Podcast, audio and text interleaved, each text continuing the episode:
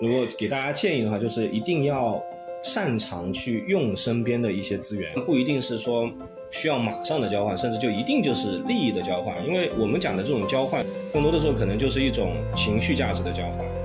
是那种比较前瞻性的研究。呃，我觉得有这样一个机会，把它好好的去写，对你的自己的成长。其实还是很有作用的。如果你就是靠一个通宵，可能多花十个小时不睡觉这个事情来，然后能够按部就班的把这个事情做好解决掉，那说明这件事情本身啊，它是在你能力范围之内的啊。最可怕的是说，你会发现你通了几个宵，你依然没有办法做好的那些事情，你就要开始反思了。说明就是你的能力边界没有功劳也有苦劳，说说明你在讲这句话的时候，你的能力边界已经跟不上这个 team 了，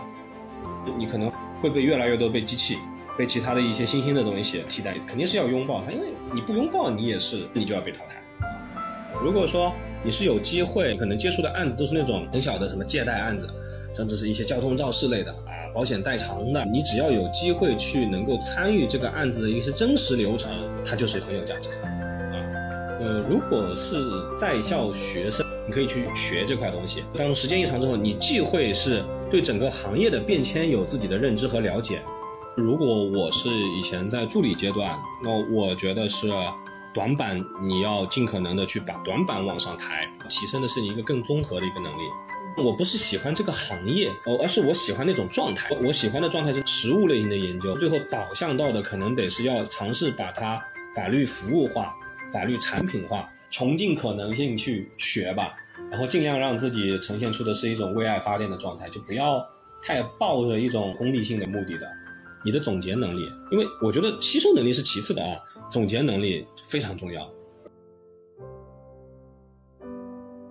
Hello，大家好，欢迎来到这就是律师，我是主播柠檬。今天这期节目我们邀请到的是彭凯律师，彭凯律师真的非常有趣有料，用一句话来展开叫做又上镜又上香，且比较年轻的 Chambers 上榜数据律师。另外，彭律师还是《三体》狂热粉。妥妥的科幻迷和武侠迷，喜欢尝试一切新奇的电子产品等。当然，正经的介绍的话，彭律师目前是北京京城同达律师事务所的高级合伙人，兼任复旦大学法律硕士专业学位实务导师等。目前是专注于互联网新金融行业及各类新兴业态的合规实务。那我们还是请出彭律师，由您来和我们更具体的分享一下您的求学和职业经历吧。嗯。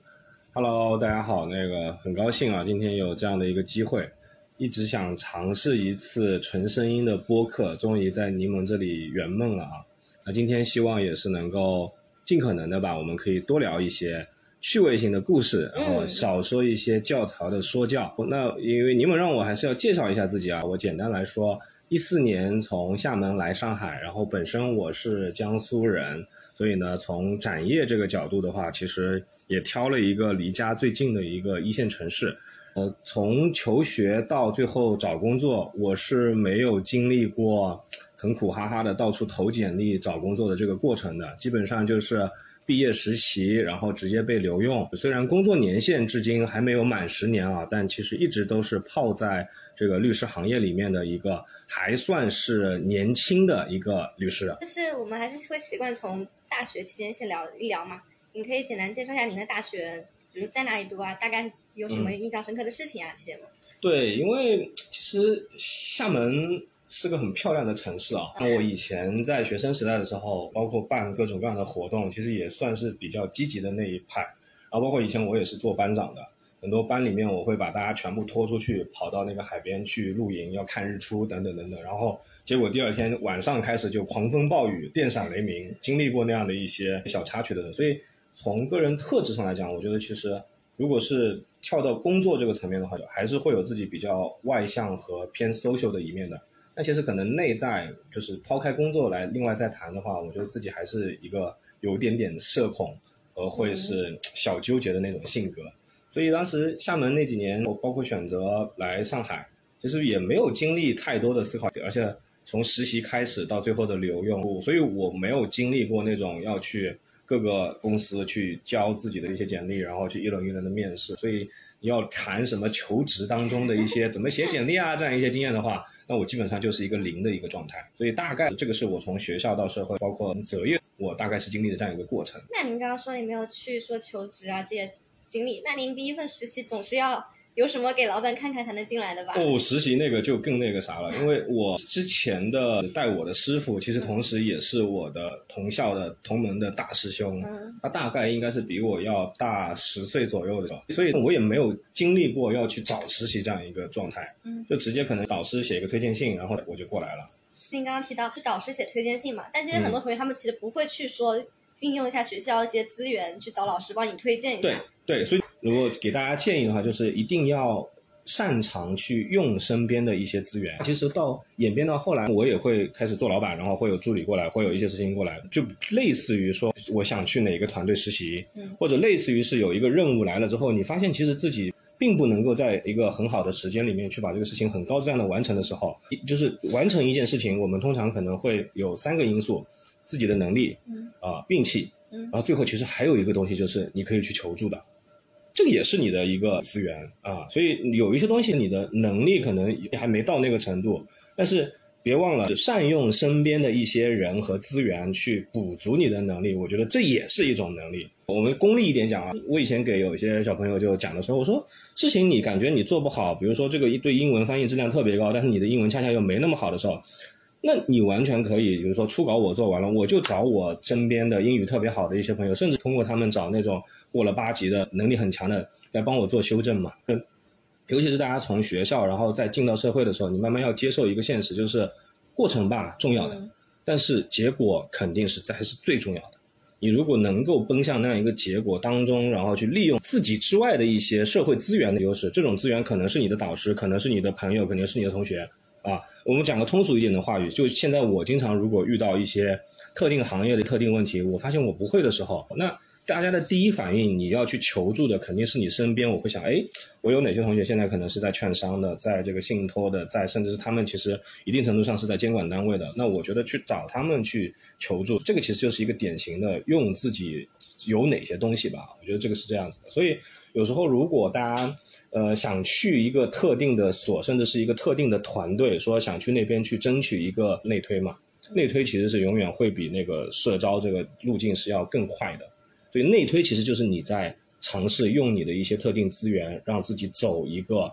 捷径啊，这个并没有什么不好的啊，在我看来。但是我说您当时作为学生去找导师写求职信的时候，应该还是有比较大的一个把。把握就笃定老师会帮你吧。呃，这个还是有把握的，因为本来也都还算比较积极分子。有些东西你如果一旦要开始用它的时候，那你要衡量一下有没有把握。那有没有把握，其实这个就是你为人处事的你自己的一些积累了嘛。你说要是万一导师在那边两三年求学，你都根本没有任何的交集，你突然去开这个口，当然可能老师也还是会帮你啊。但是从为人处事的角度，我觉得还是会需要很多东西。以前我们说什么“书到用时方恨少”，对吧？那有时候一些人情关系到用的时候，你才会要去反思我之前的一些积累，甚至是一些储备的东西是不是够，这个也是需要注意的啊。说结合现在就业形势下来说，其实求助这件事情成本会变得更低、更方便一点。因为现在不是说很多高校的老师都在找校友，给自己学校的同学一些多一些的求职的机会、就业的机会，对吗？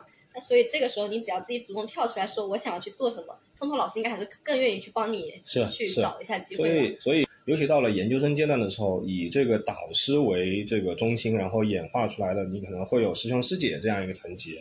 嗯，但凡如果你们这个师门的活动也还是有的话，我觉得就是上下级的这种互动的话，也不要觉得有什么不好意思的。其实从我的角度，比如说哪天突然我的一个师弟、一个师妹来找我说，哎，师兄那家所那个团队，我想了解一下情况，有没有合适的机会可以帮着推推看？那只要是我能力范围的，我肯定是会很愿意去做这种事情的。对，其实现在其实。我觉得很多人他们还是会知道，就什么社会的本质啊，交际的本质，还是要所谓的我们的利益交换啊这些东西在里面。但很多人他其实会担心，我去找师兄帮忙，那我能够给师兄提供什么帮助呢？会需要这种考虑吗？嗯，我觉得肯定是会有一个交换在里面的，但是这个交换不一定是说需要马上的交换，甚至就一定就是利益的交换。我们这样来说啊，就是人跟人正常的相处的过程当中，我为什么愿意帮你？第一。我帮你这件事情对我不会造成特别大的负担。如果说我为了帮你，我要费九牛二虎之力，那我就要衡量我值不值得为了你而去做这个事情了。所以这个是一个从帮人的人的角度来讲的话，要去考虑一个点。但如果说只要不是一个障碍特别大的一个问题，那有的东西可能就是一个顺手人情。如果是到这个程度的话，我相信啊，很多人其实也不一定会特别去纠结说，哎，是不是我帮了你这次，我就记着你下次要记着要还我？我觉得不一定是那么的一个世俗，甚至是那个很功利的一种交换。因为我们讲的这种交换，现在的一些人跟人的相处，更多的时候可能就是一种情绪价值的交换，就是我愿意帮你，那就是我愿意，对吧？然后哪一天真的就是有一个反向的回补的时候，那当然有就更好。那没有的话，也是一个正常的，因为这还是一个人情社会的这样一个概念嘛。所以，尤其是像校友圈的，包括同盟圈的互帮互助，大家千万不要觉得什么不好意思。那我难听点讲啊，你真的如果说找到一个，哎，对方也并没有那么积极在帮你推，那没有就没有嘛。那你可能也大概知道对方是怎样的一个性格，那你下一次再有这样的需求的时候，你也可以避开他，那免得大家下一次再更尴尬啊。对。那其实刚刚说到一个人情圈这种概念嘛，是校友圈啊。那您觉得，就如果说他以后想要在上海发展，是不是说在上海就读书会更好一些？需要选择上，包括考研选择上呀？嗯，那我觉得未必啊。我我举个很现实的例子啊，华政的校友圈在上海还有校友圈这个概念吗？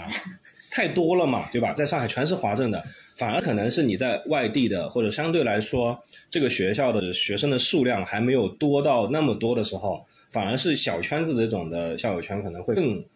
更紧密的会联动，因为像我们所有一些活动，我看他们什么原先华中科技的啊，然后还有什么武大的呀什么之类的，他们那个反而我感觉他们经常朋友圈的校友活动就会很密切，因为留在上海的都还是不多的，就像厦厦大，厦大在厦门也有校友会，对，那是个校友总会，但是全部都是厦大的人，那其实就意义就不是特别大了。反而每年我们上海这边，包括深圳那边的这个校友活动，因为厦门那边有习俗是中秋有一个叫博饼这样的一个活动，那每一年这个外地的这样的一些校友活动，大家会凑在一起就聚餐啊、交流啊、博饼活动啊，反而会更加的开心啊。所以反而是学生群体，就是毕业生群体越多的一个地方，大家会越弱化，就有点反正都这么多人了，还有什么意义的这种感觉啊？我觉得这个倒也是一个蛮人之常情的一个事情。嗯，确实。那其实还有就是，比如说他在学校在这里真的很少，您觉得他可能一下找不到这组织，他就有些时候大家不会有那种思维嘛，就我可以自己去创立一个组织。嗯，那您我觉得作为一些什么学生会啊，还有班长啊，应该还是比较多组织活动的经验吧？呃，以前读书的时候我会组织的很多，嗯，然后工作以后基本很少了。可能那时候刚来上海两年的时候，因为我这一级我们学院陆陆续续过来的可能也就十来个人，哎。那那个时候，其实出于我的学生时代的那些遗留的那些性格啊，我是会喜欢张罗大家每年，比如说至少要吃个年夜饭啊，甚至哪个可能结婚了、生了就当妈妈了或者什么之类的，我们还会组织大家一起去看啊。然后周末也会有时候一年去佘山爬个山啊，就类似这种活动。早期的时候其实是会做的，但是从第二、第三年开始，这样的一个活动的几率就一下子直线下滑了，因为大家都太忙了，完全凑不出时间，我也没有时间精力来组织这些事情了。然后再有一个。上海其实还是蛮大的，大家都分布在不同的区，然后你会发现，哪怕就十来号人，你就都很难凑出一个特定的时间。所以最后达成的一个默契就是，哎呀，算了，今年不组织了，就等着中秋的时候，我们去校友活动上面，大家就凑一桌吃就得了。所以这个东西就带出一个新话题啊，就是关系还不错的一些朋友也好，包括校友也好，嗯，不用特别的像有一个 schedule 一样的去每年去经营它，有些东西。越到后面越需要顺其自然一点，那样的话可能大家会更舒服一点。可能刚毕业那几年还是会比较喜欢周末的时候约一些自己认识的朋友和同学，那因为你感情基础是有积累的嘛。但是再往后面，你工作上、你的生活上，你可能会会有自己的新的伴侣，会有新的认识的一些朋友，工作关系上面可能也会认识到一些比较好的朋友。那你的交际圈其实也在扩大，甚至你慢慢的，尤其像律师行业，你会有客户。我的很多客户也是我的朋友，甚至我家宝宝的百日宴，我就在上海只办了三桌，里面有一桌半都是我的客户来参加，啊，反而是我那些同学又出差去了，干嘛去了，可能就给我送个礼包，然后就就没了，啊，也会是这种状态。所以生活圈子其实随着你的工作时间长是会被打开来的。对，但是其实还是一个抱团取暖的概念嘛，不管是说身边人有他自己的事情，你还是要有自己的一个圈子能够围绕着你。对，所以那这个圈子呢就。又有划分了，你到底是呃工作层面需要的那种圈子，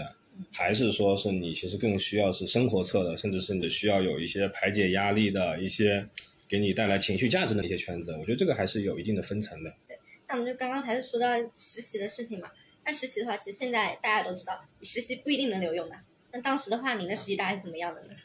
嗯，我这个不具有参考性啊，这个太特别了。就六月份开始，六七八九，相当于就是四个月的时间嘛。嗯，那时候是我第一次在律所实习。当时来律所之后呢，因为是自己师兄嘛，所以也还是有照顾的。但是我能明显的感觉到，当时一开始他并没有留用的想法的，因为本身就没有那个岗位释放出来嘛。但是后来我是等到他给我发 offer 的时候，我才知道到底什么东西打动了他啊。我当时在团队的时候，一开始给我的定位主要是做研究。那时候是一三年嘛，一三年那个时候的国内有一块细分的领域，那个比较火爆了啊，就是是那个互联网金融。然后当时满大街有一堆各种各样的什么理财公司、互联网理财、众筹，然后还有那个，当然现在已经被打压的不行的 P to P 等等。那两年开始还有一些金融资产交易中心等等，市场非常活跃，有很多的互联网公司开始做这个业务，很多的传统金融机构也开始做这个业务，然后还有大量的 PEVC 在盯着这一块市场，想要去投这些机构。所以当时呃以前的老板就看中了这块市场，但是其实他已经研究了很长时间了，然后就希望说，哎。团队我们就来做这块事情，然后当时手上可能也积攒了一小批的客户，但是离风口型的业务也还没有开始，但是有一个预判，因为钱都在往里面涌，那钱往哪儿跑，那机构风投往哪儿跑，那说明这个行业肯定就会欣欣向荣，就跟现在的这个人工智能会有点像。所以当时我在里面我会做大量的研究工作。说到这个啊，我可能给大家的一个建议啊，就是我经常有时候我也会翻小红书啊。前段时间我又看到有在那曝光黑白名单的那种东西，是吧？我有去认真的看过，我发现哎，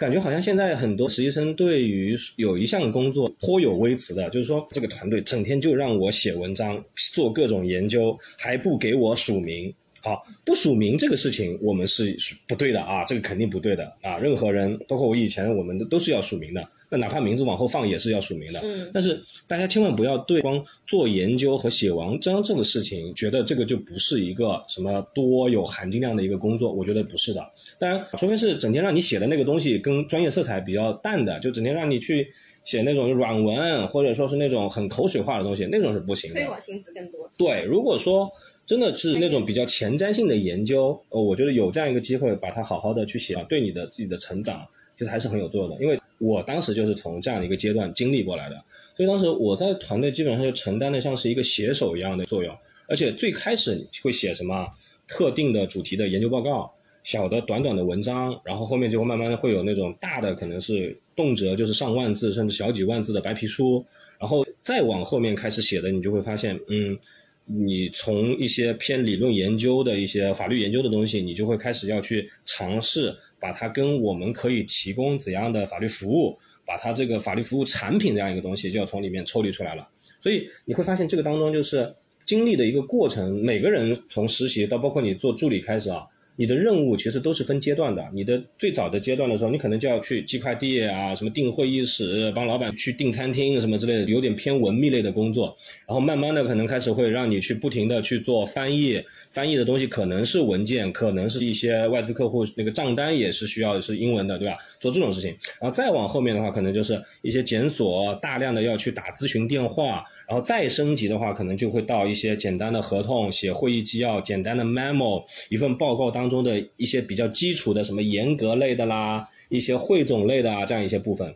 所以这些任务它是分阶段的啊。你很多时候为什么一开始能给你的就是那个比较早阶的？那是因为对你的认知里面，如果这个老板是合格的话啊，他应该是对你的能力边界是要有一个不停的试探。哎，这个 OK，一层层、一层层往上加，应该是这样一个过程。所以。对于研究写文章这个事情，其实我自己觉得是大可不必啊，有这样一个排斥的一个过程。从我自己现在这个角度，包括我现在很重要的一个获客手段，其实就是靠知识输出。那你知识输出最重要的就是两种类型，一个就是专业文章、专业的白皮书，那是文字输出；第二个就是你的口头表达，你可能就要出去宣讲，你要去做这样的一些培训，这个培训的形式可能还会开始多样化。所以我后来我以前的那个大师兄也是老板，他就跟我说，他说。你看你这个，当时一下子让他决定要有要招一个人，然后他说其实是有两个原因，第一个是就是说一三一四年那时候的互联网金融的业务感觉在抬头了，是能够有相应的创收，到时候团队可以多一个位置，然后有人来了，所以这是最核心的啊。你没有业务量支撑的话，那当然你这个再优秀你也留不住嘛。然后第二个就是他说。当时是一篇什么一个文章？他说来的你才没多久，他的大概意思就是说，我只改了一个标点，他说我就这个东西我就直接可以全部转出去了，那说明就是大家磨合到一个什么状态呢？他要怎样的一些文字风格的东西？那我当时帮他写什么啊？会帮他写一些那个参政议政的一些提案，其实我们底下人会帮他弄的，所以就变得像是我成了他一个写手那种感觉。然后他又觉得这些东西是有需要的，所以当时我自己觉得我是靠写文章。然后拿到了这样的一个机会，像我自己现在招实习生，这为人为人还是比较正常的一个老板，你就应该要说清楚这个岗位到底有没有留用机会，以及你的留用条件大概的那个多长的周期可能会决定。因为就我有时候我有一些就他们就会反映有一些问题啊，比如说一开始说留用啊，那你但但是遥遥无期，也没说大概什么时间节点会给你一个准确的信，因为我们要遵循的很重要一个点就是说。如果你觉得这个人不合适，那你应该早点说。嗯，这样的话，因为你带着留用的目的去招这个人，人家也是奔着有留用的这个机会才来的。那你如果一直拖着人家，有的被拖到五六月份，那六月份就要毕业了，然后你突然间告诉他啊，对不起，这个还是没有留用机会，那这种人真的绝对要上黑名单的，这种就活该上黑名单。嗯，啊，我去年开始在招人，我自己当时就释放出来两个留用岗位。啊，我后面留过程当中，我甚至有的优秀的，我可能在第一个月实习完的时候，我说。不错，等三个月的时候，我们考察一轮的话，我们就直接留用。那我最近就其实就有一个小姑娘，我已经是这样一个状态了。我觉得这个呢，又很看老板的风格和性格，有一些真的是会那种比较鸡贼的，不停的拖你拖你拖你。我听到很多这样的一个案例，那我觉得这种这种真的就是有问题，真的是有问题的，因为这个会耽误很多学生的，你可能错过了你下一个季你就不知道了，因为有一些学校是第二年的三月份的那个毕业的。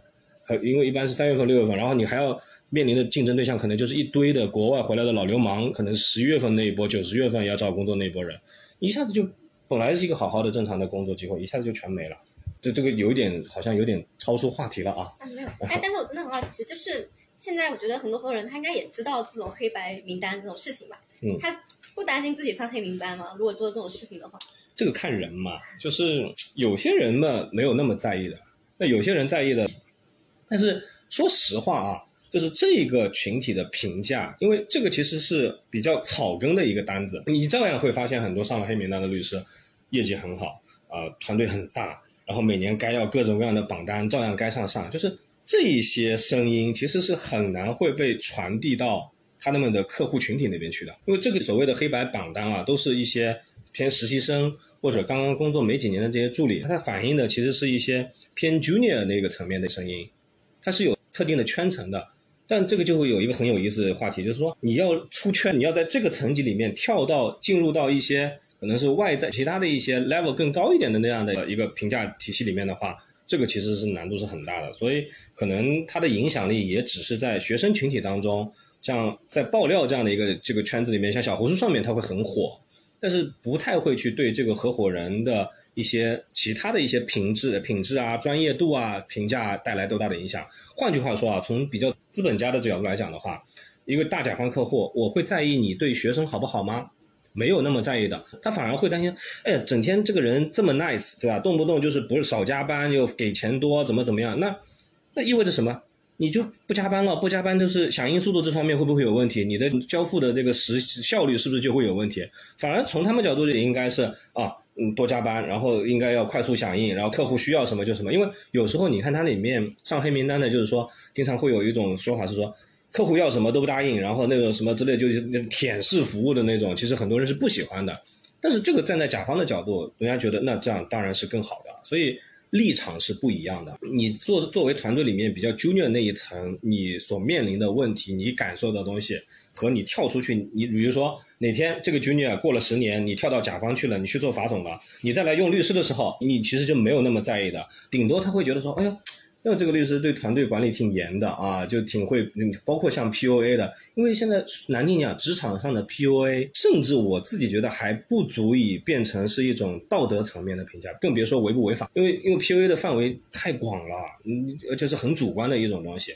当然，之前出过了一些很恶性的事件啊，里面有这个原因导致了一个精神压力的过大等等等等不好的一个现象。但是这个东西呢，还没有一个太主观的一个标准。说实话，难听点讲，有的人太喜欢说教，也会被底下人说整天在那画饼，那画饼也是另外一种 PUA，对吧？这个标准其实是比较泛泛的，对啊，所以不太会。我自己觉得是，除非是真的是太出圈了，有一些律师，那在学生群体，那可能大家就真的影响的就是说我不要去这个团队去实习，也不要去入职，因为这个团队不好之类的。但是对于他去服务客户啊各方面，我自己感觉的影响还是比较有限的。所以在不在意，那就因人而异了。有的人可能是人格上面就比较在意外界的评价，而且是各种阶层对我的评价，那他可能就会去还要想去解释，尝试去。说明啊，有一些根本就不 care，就是不 care。对啊，但是刚刚说客户是一个群体嘛，那本身同行之间、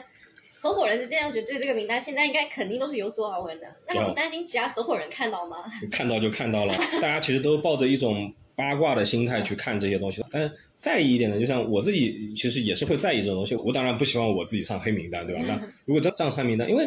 里面的很多的评价的那个尺度，我感觉其实是有一条线在那里的。你能发现里面就大家在意的东西都是什么什么忙不忙？当然忙忙不迟不足以是成为是一个评价标准啊，有的是实在是太忙，啊忙得吓人的那种。然后还有反复出现的词语，PUA，啊忙成狗，然后小气，然后还有就是整天会骂人，这些特质其实说实话啊，这些词语在我当时做 junior 那个年代，就十年前左右，根本都不是问题。那时候我们那个年代面临的有一些代教关系，就是真的很像是。师徒关系的，有的就是师徒关系的，关起门来骂就骂了，该批评就批评了，说的很过分的，有的甚至都 OK 的。所以这也是我这几年在反思一个问题，我觉得是有两个原因啊。第一个就是说。整个现阶段的可能偏零零后、九五后的这一波职场新人，他们自己的那个成长经历、家庭环境，就是导致这一波小朋友们不吃你老的那种师徒关系那一套了。这个我觉得非常的典型。说白了，九五后、零零后现在的家庭环境，呃，包括这个物质方面的一些追求，甚至是经济压力，其实都不如我们这种八零后的要来大的啊，这是一个原因。第二个就是，一直在说什么零零后整顿职场嘛。那我觉得就是现在的小朋友的个性色彩也会更鲜明一点，所以他们会更在意我我自己的我自己的观察啊，很都很独立啊，都很自主。然后你会发现，哎，我我有时候以前我我举一个例子，你就能够感觉到这里面的差别。以前一些老师傅型类型的，或者说代教老师就会说，哎，大家开团队开个会啊，民主一下，对吧？一个问题来各抒己见，头脑风暴一下。有时候这种会其实是假民主，是带着一个结论。只是来听你们，就好像意思假巴意思来你们说说看啊，那可能说了半天，最后也还是他那一套东西。现在不一样了，你知道，经常我想做个啥，然后我说，哎，来你们提提提意见，一顿猛喷给我说，啊，这个太丑了，那个怎么怎么样，我们觉得应该如何如何，啊，都要听到后来我说，啊，行行行，你你们定吧，我说我不管了，你们想弄成什么样就怎么样。这个就是很典型的一个案例，现在大家的那种就是主观意识，包括那种独立自主的，就是真的是表达自己态度的这种东西，我感觉在年轻人身上。会更鲜明一点，是。因为其实我包括我认识一些同学嘛，他们其实会发朋友圈，都说在团队工作的话，吃软不吃硬。嗯。就是你夸他一句，他可以哐哐撞大墙，再给你干个几个小时。嗯。但他们受不了就是那种强硬的那种，对上级指导指示压力。我从站在一个老板的角度啊，比如说。我们就以发奖金这个事情为例，其实就是一些红包物质刺激嘛。涨工资这件事情，就是当成是一个计划，像是有一个 schedule 一样的，好像是纸面上的一个黑白说清楚的啊。比如说半年涨一次，一年涨一次，年终奖可能是几个月，条条框框的东西给这些新人们带来的刺激、鼓励的力度是不如那种突然零散的塞点红包这个效果好的。就是你有点像你刚刚说的，可能是吃软不吃硬的，就是硬的东西。就是一个框架性的东西，就按照这个标准走了。那大家其实的期待值就知道了啊。到了这个时间节点，可能团队就要对我有一些收入和一些任务方面的一些调整了，培养的模式可能要发生转变了。那个他是看得到的东西。但是所谓你说那种软的东西，其实就是时不时的可能是来的一些有点利诱性质的。我以前就被经历过，我可能熬了个大通宵。然后写了一篇很好的文章，然后那个文章的转发率啊，甚至是直接拿那个文章，我就可以复用到做成 PPT，然后可以开始出去宣讲，然后就可以拿获客的这种。所以这个当时我们以前团队就会有一个所谓的不成文的一个奖，有一个所谓的叫科技成果奖一样的东西，就自己给自己的人发科技成果奖。一旦某一个研究成果是能起到类似这样的让让老板很满意的话，可能小几千块钱的小红包，他过过两天啊最近辛苦了，这个熬了个通宵怎么样给你发。你想想，那时候我二十六七岁的这个刚出来的，一下子拿到个小几千块的小红包，而且还是自既是对自己通了个宵这样一个成果的这个一种补偿，对吧？耗费了精力嘛，但同时其实也一定程度上是对你这个事情本身你达到的这个效果专业层面的一种认可。所以我觉得这一套啊，站在老板的角度，反正我自己当年做助理的时候是被这一套搞过的，我是很受用的。然后现在我有时候也会用这种方式。来做啊，这这这个其实就是从团队激励这个角度来讲，所以这个就是人，我觉得是有人性的这个特定的一个需求在里面。对，所以您觉得作为一个好的团队的管理者，其实偶尔去做一些这种顺着人性的抚慰，是不是有利于团队的建设呢？那当然，这样我我再举个我现在的例子，我是一个特别喜欢买水果的人。我如果有时候出差，我去到一些特定的城市，我也很喜欢买一些当地的一些特产回来，我就很喜欢给小朋友们，包括底下人，我说，哎。突然间就再更新一下，最近的快递地址没变啊。前一阵是水蜜桃，我说好，一人一箱水蜜桃。啊，最近阳光玫瑰马上都要批量上市了，我说好，给大家寄葡萄。就是这种小的一些，你可以把它当成是团队福利，啊，这个它是有一定的福利性质的。但其实也其实是在传递一种团队的一些温情方面的东西啊。老板可能还是在还是记得大家的一些，嗯，因为我团队现在的构成里面，有的可能是跟我年龄差不多的，也有的可能是。就是那种接近快零零后的，我觉得方式方法是有不一样的，但是整体上啊，你还是要尽量做一个相对真诚一点的人，就不要是去做那种很差异化的事情，还是要相对比较坦诚和公平的一套思路去对所有人。我觉得现在的年轻人其实最不能容忍的可能是不公平、被差别待遇这些东西，包括我自己都是很。很在意这些事情的，那小朋友现在我觉得会更在意。至于那些技巧型的东西，那这个话题就不一定是学生们适合听的了，因为跟他们有没有关系没有太大，反而是他们可能是被鼓励的那一群人，这是一些方式方法的问题了。他们也可以听的，听听老板怎么想的。对，老板会有技巧，但是这个因为每个人的做法会不太一样嘛。像你说的那种，就是有点像是，就你干了一件好的事情，我就给你吃颗巧克力豆。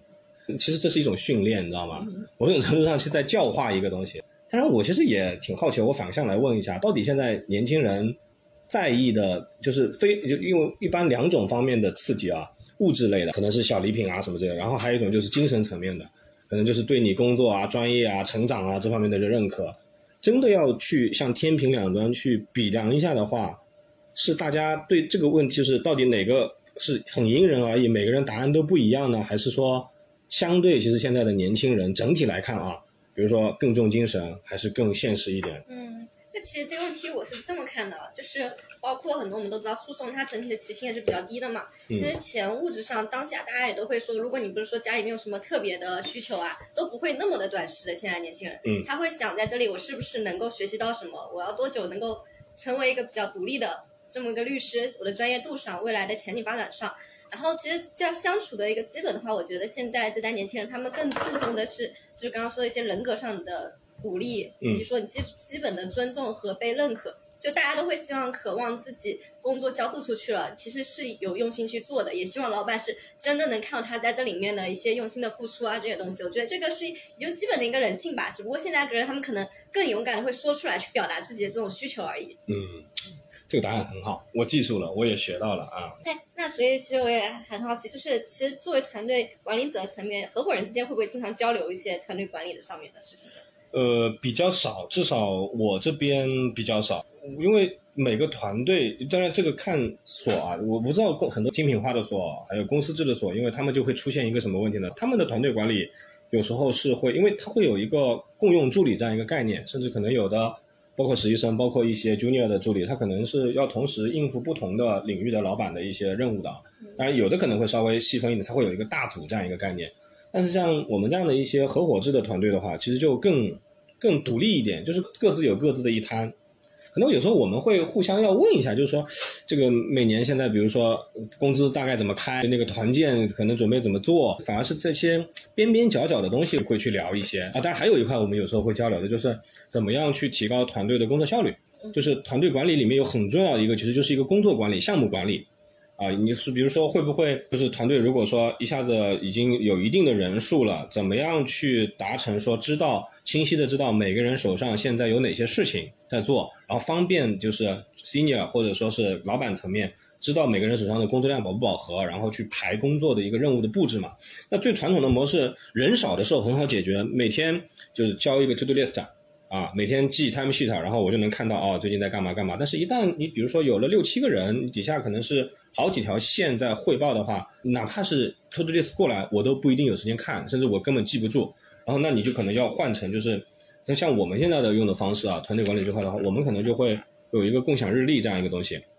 所有人每天要干一些什么事情，我们是会在这样的一个共享日历里面，就是我们手机上的那个日历都是能够看到的。哎，我今天要干什么，然后怎么怎么样。所以类似这样的一些小的，其实是服务于团队整体的，在专业侧，呃和那个项目侧这个东西的时候，有时候我倒是会跟一些年轻的一些团队，我们会做一些交流。当然，更多的时候他们请教我们，因为这一块我们自己做的还比较比较多的。呃，我们会有自己的那个数据库啊，我们会有自己的一套标准化的这样的一些项目的一些流程管理之类的，类似于这种。其他的团队之间的话，嗯，我觉得交流的就没有那么多了。对，那刚刚其实交流到，其实还是会互相了解一下一些基本的工资啊这些东西。但是现在就业环境大家也经常讨论嘛。现在所以实际上从合伙人角度来看，大概是怎么样的呢？也说市场上比较公允的价值给新毕业生大概是怎么样的呢？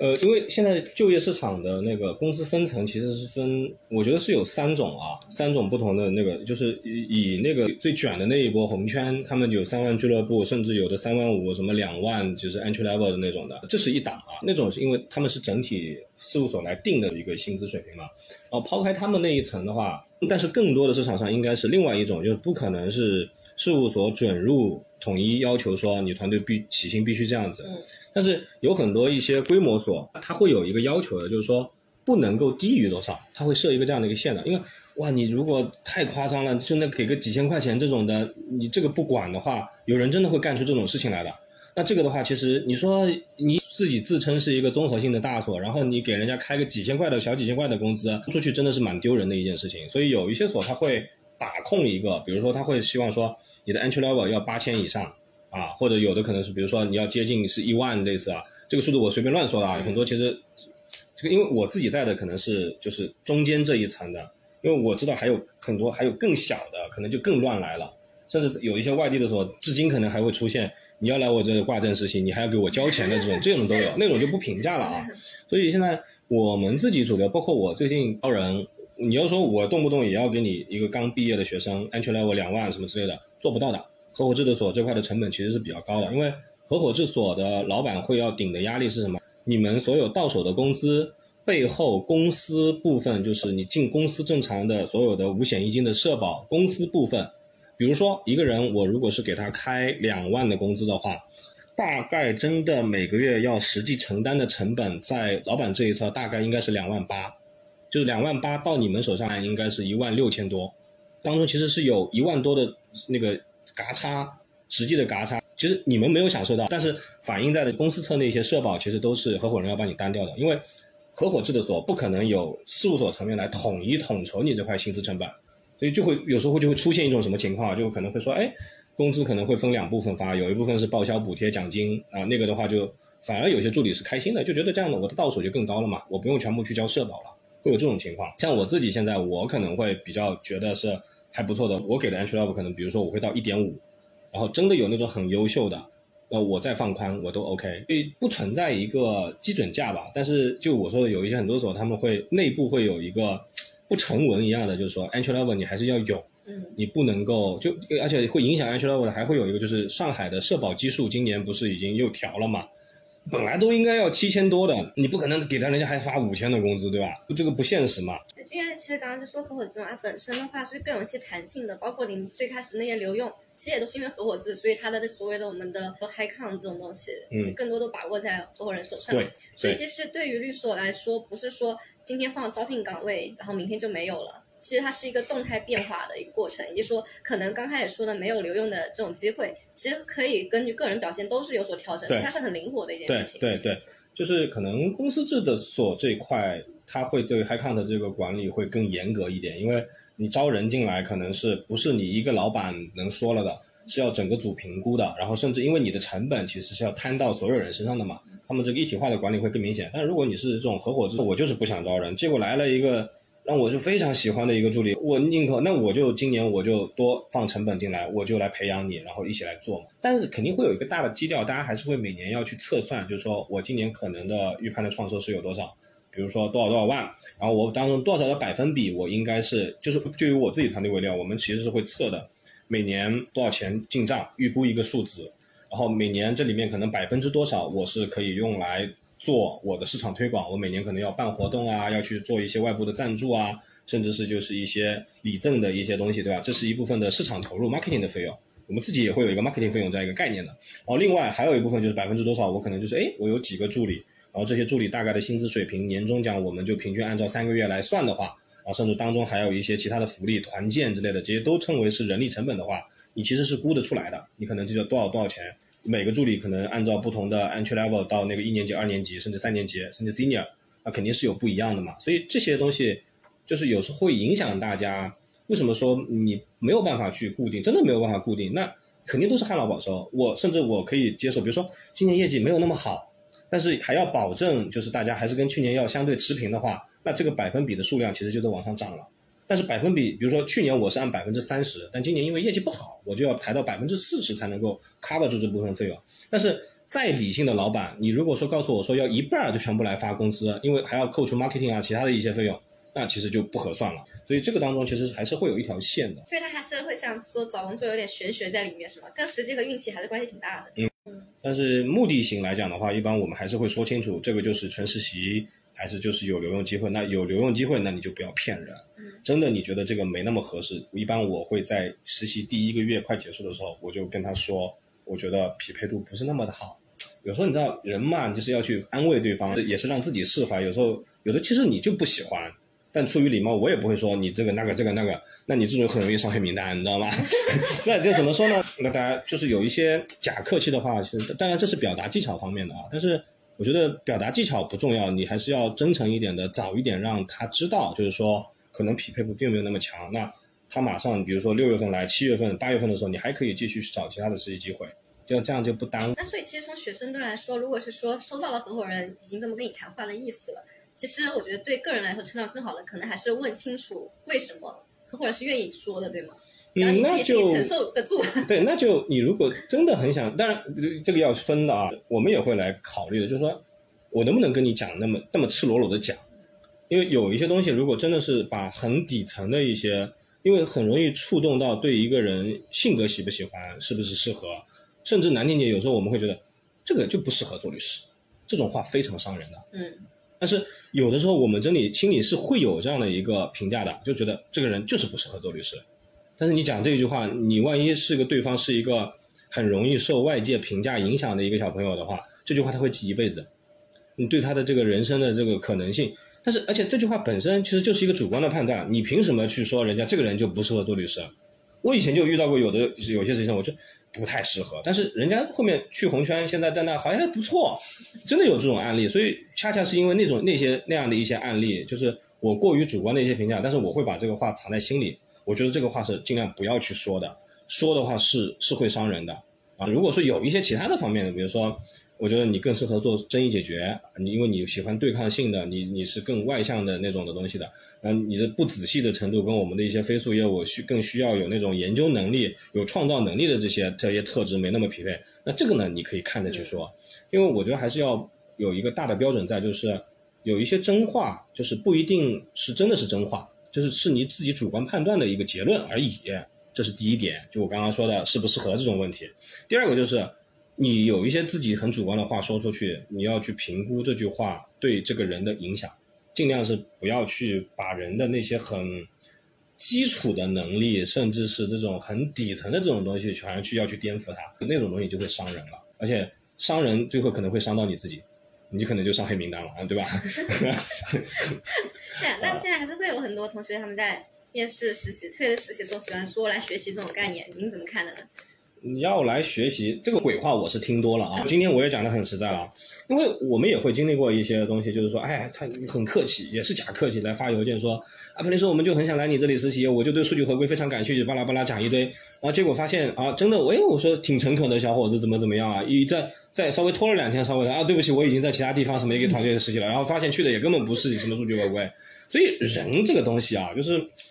在没有互相去对对方有一定的认知和了解之前呢，讲的话，我觉得都是，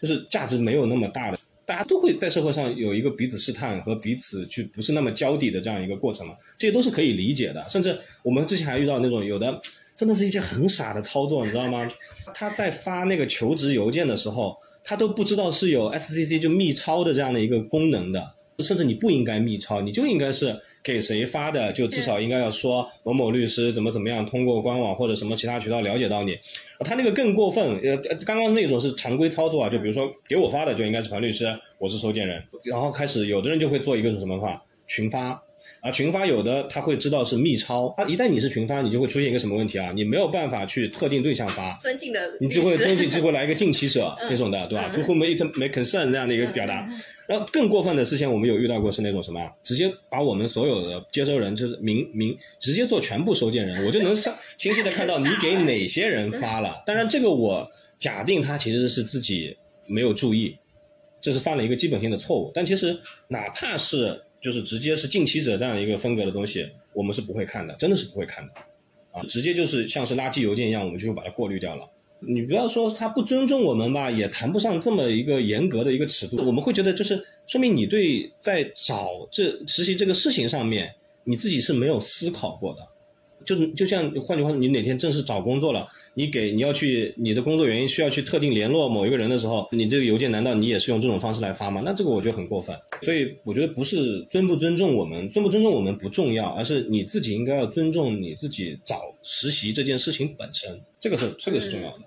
啊，至于什么有的求职邮件什么格式很差啦，错别字一堆啦，这些东西都另谈了。当然这些问题是现在我自己接触了很多的一些小朋友，包括他们刚来实习，会花很大的力气要去给他们修正的，就是。不准犯格式错误，错别字一定要好好的校准，然后你不要自说自话的去动别人的模板之类的这种东西，这些东西的话，我觉得是一旦进入到正式实习之后可以去修正的一个事情。然后还有就是经常一个忠告，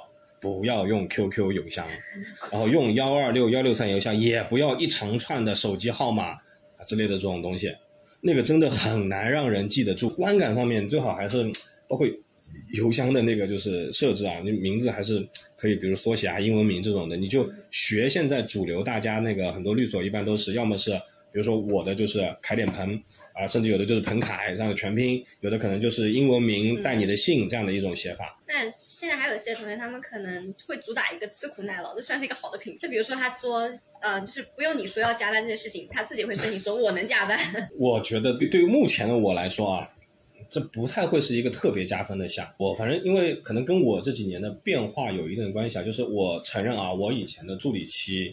我是一个加班狂人，因为那时候我们的工作状态甚至也谈不上是什么主动还是被动，因为你要做研究嘛，那时候要做产品化，然后经常会出现就跟现在的数据合规一样。动不动是到周四周五什么之类的，它是会开始出新规的。那时候我们的风格就是连夜熬夜通宵要卷万字长文的解读，逐条解读，就整天就要干这种事情。那你就不得不要加班，而且一熬就是熬一宿。但是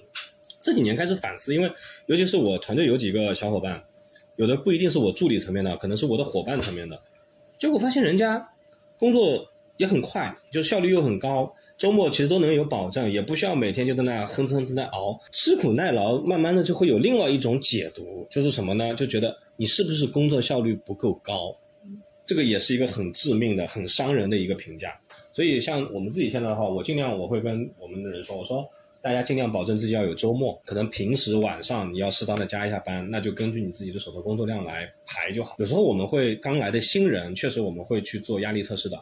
这个压力测试就是一下子可能四五个项目的活全部塞给你，然后看看你到底能够承受到什么程度啊。当然，这个你说这种算算是一个好的事情嘛，也不见得。但是我觉得还是可以去测一下的。但是在测之前，我也跟他说，最近可能我们想。多塞点事情让你试试看，然后你如果觉得可能劳累程度到了一个相对极限的时候，你可以来说，就有点像是有一个口令一样啊，受不了了，受不了了，那你就我们就来停一下，然后再复盘一下。因为其实做这种事情的目的不是说真的是像让你看你能不能熬夜，能不能扛，是不是就是加班层面的状态怎么样，而是更多的是通过不同种类的工作，可能去测一下哪些东西可能是你更擅长的，哪些东西可能是你做的更快的。一个就是知道你哪些东西更擅长，那以后。在有一些项目是很急的状态向下，我们就会去调整这个东西，就找到更擅长的人来快速的能让他出东西，这是一方面，对吧？第二个方面，那你擅长的东西相对来说，你可能就有不擅长的东西。那不擅长的东西，那之后如果一个项目没有那么紧的时候，就让一个擅长的人带着你，让你去把这个短板可以再往上补。所以我自己对于当然，抗压能力这个事情肯定是需要的，但是抗压能力并不等于说你是熬夜和持续加班的能力，因为压力不一定是通过长时间的工作时间。当然，很多时候很多人会误解，就觉得，哎，一般有的看到简历招聘说抗压能力要求强，那代表着往往背后就代表着就是要连续熬夜、通宵、不停的加班，以及可能疯狂的出差。现在这个是一个不好的一个解读，就是很多人会把这个东西划等号。但是，嗯，其实你知道吗？我以前在以前团队，我有一句名言啊，说后来我开始带人之后，我甚至我觉得我现在回想起来，我觉得我也在 PUA 大家。是什么呢？我是这样说的：我说一件事情，对吧？一个工作上面的项目，一件事情，如果你是能靠通宵来解决的话，那它就不是事情，因为时间是很宝贵的一个事情，但是它其实恰恰也是最不宝贵的东西。尤其是你的睡眠时间，其实就是最不宝贵的东西。对于很多职场新人来说，为什么呢？因为我说一件事情，如果你靠一个通宵，可能多花十个小时不睡觉这个事情来，然后能够按部就班的把这个事情做好解决掉，那说明这件事情本身啊，它是在你能力范围之内的。你只需要通过一整段的时间，慢慢的做了，你就可以把它做好了。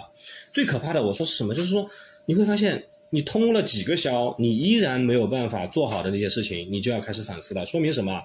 靠时间堆砌，你解决不了这个问题，那你就要去反思这个问题的解决，说明就是你的能力边界，你的能力是做不到它的，那你就要去反思你到底在哪个地方有缺口了，所以就是如果真的就靠熬夜啊这样一些事情，那。那典型的像是很多出差项目，现场在那理资料，不停的打印文件，去做这个项目的一些总结，那种就是持续的，就是真的就是靠铺人力，要靠时间段堆砌的这种事情，我觉得都不是事儿。但是万一这个事情一下子就可能在某些语言方面，在一些一些意见书的那个就是你不会写，不是你擅长的一些领域，你根本没有方向的时候，那个东西其实我觉得才是最可怕的啊！大家要扛，就是所谓的抗压能力，你更多要培养的是你能力边界外的那种东西。当然，这个就带出一个新话题，到底是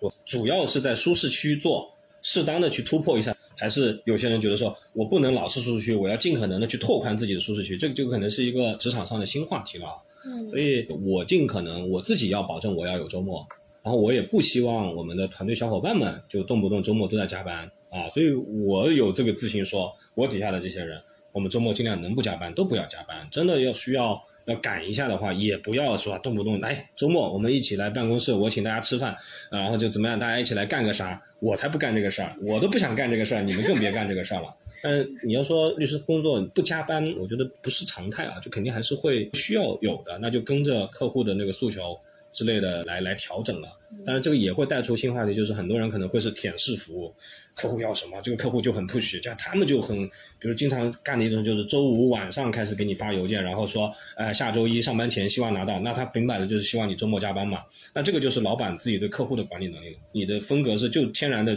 无限制的去顺应这样的客户的诉求，还是说你可以去把有些东西你要适当的挡一下，不然的话。你想周五晚上开始一个任务，那就意味着周六周日你就必须要加班。那万一这个事情还是一个很复杂的事情，是需要很多人一起来做的话，那意味着什么？意味着大家都没有周末了。那您刚刚说的您原话那句话，我觉得说起来确实挺危险的，但小朋友可以听起来，对，就是真的有点 PUA 的那种概念感。我现在想想是有的，但是所以有时候我不太会单独把这句话放出去。但是背后我想传达的意思其实是说明这个事情它是在你范围内的。对，它是可以靠时间的堆砌去做完的。明白，您其实是放的关注点，更多的还是说要勇于去承担一些你可能超出你能力的事情，怎么去把它解决好。对，这个点上，只不过只是说，我们说熬夜它本身，如果那件事情需要熬夜，它本身还是有需要去完成那些事情。嗯，那是不是说在职场上，你说需要完成事情，虽然他技术能力不是很高，但它也是有价值的呀，对吗？有价值，当然有价值，因为你其实靠熬夜去解决这个问题本身了呀。嗯啊，是有价值，但是要慢慢的尽量还是。少熬吧，我觉得，因为对身体的伤害确实还是真的是很大的。我觉得同学们应该没有人想熬，没有人想，我我自己也不想熬。以前，所以，但是真的在熬的人还是很多嘛，嗯，还是很多。对啊，那就想问一个问题，就是在职场上所谓的“没有功劳也有苦劳”这句话成立吗？我不喜欢这句话。嗯，极端一点来分析这句话的意思，电视剧经常会有这种话，就是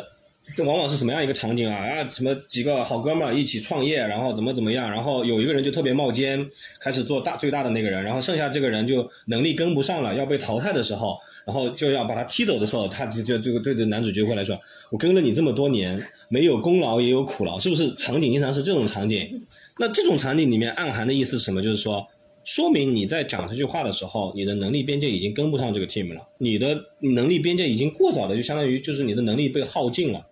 从电视剧那种脚本里面啊，这种人的下场多半就是真的会被踢走。这种故事可能在互联网圈啊这种创业领域会更多，就是创始人开始闹闹掰了嘛，理念不合，能力不一致，大家的节奏不一致。但是这个话其实放在一些整个律所的团队里面，我觉得这个也是成立的，就是。大家的那个发展的进步的步调不一致了，其实说白了就是有人跟不上了。那跟不上的情况会有两种处理方式啊。第一种，你要承认自己跟不上了，所以给你开始降工作难度，降你的工作类别，但对应的你的成长性、你的可能会有的这个 bonus 之类的东西也是会跟着一起往下降啊。所以你能够接受这种方式，那好，你就可以继续留在这里。其实就是要对你在团队里面的一个定位有一个重新的定位。嗯，不管是从律所侧，因为我们是合伙企业，合伙企业位置什么，就是人和性还是比较强的。然后还有一个就是很重要的点，就是你我们凑在一起是干嘛的？我们凑在一起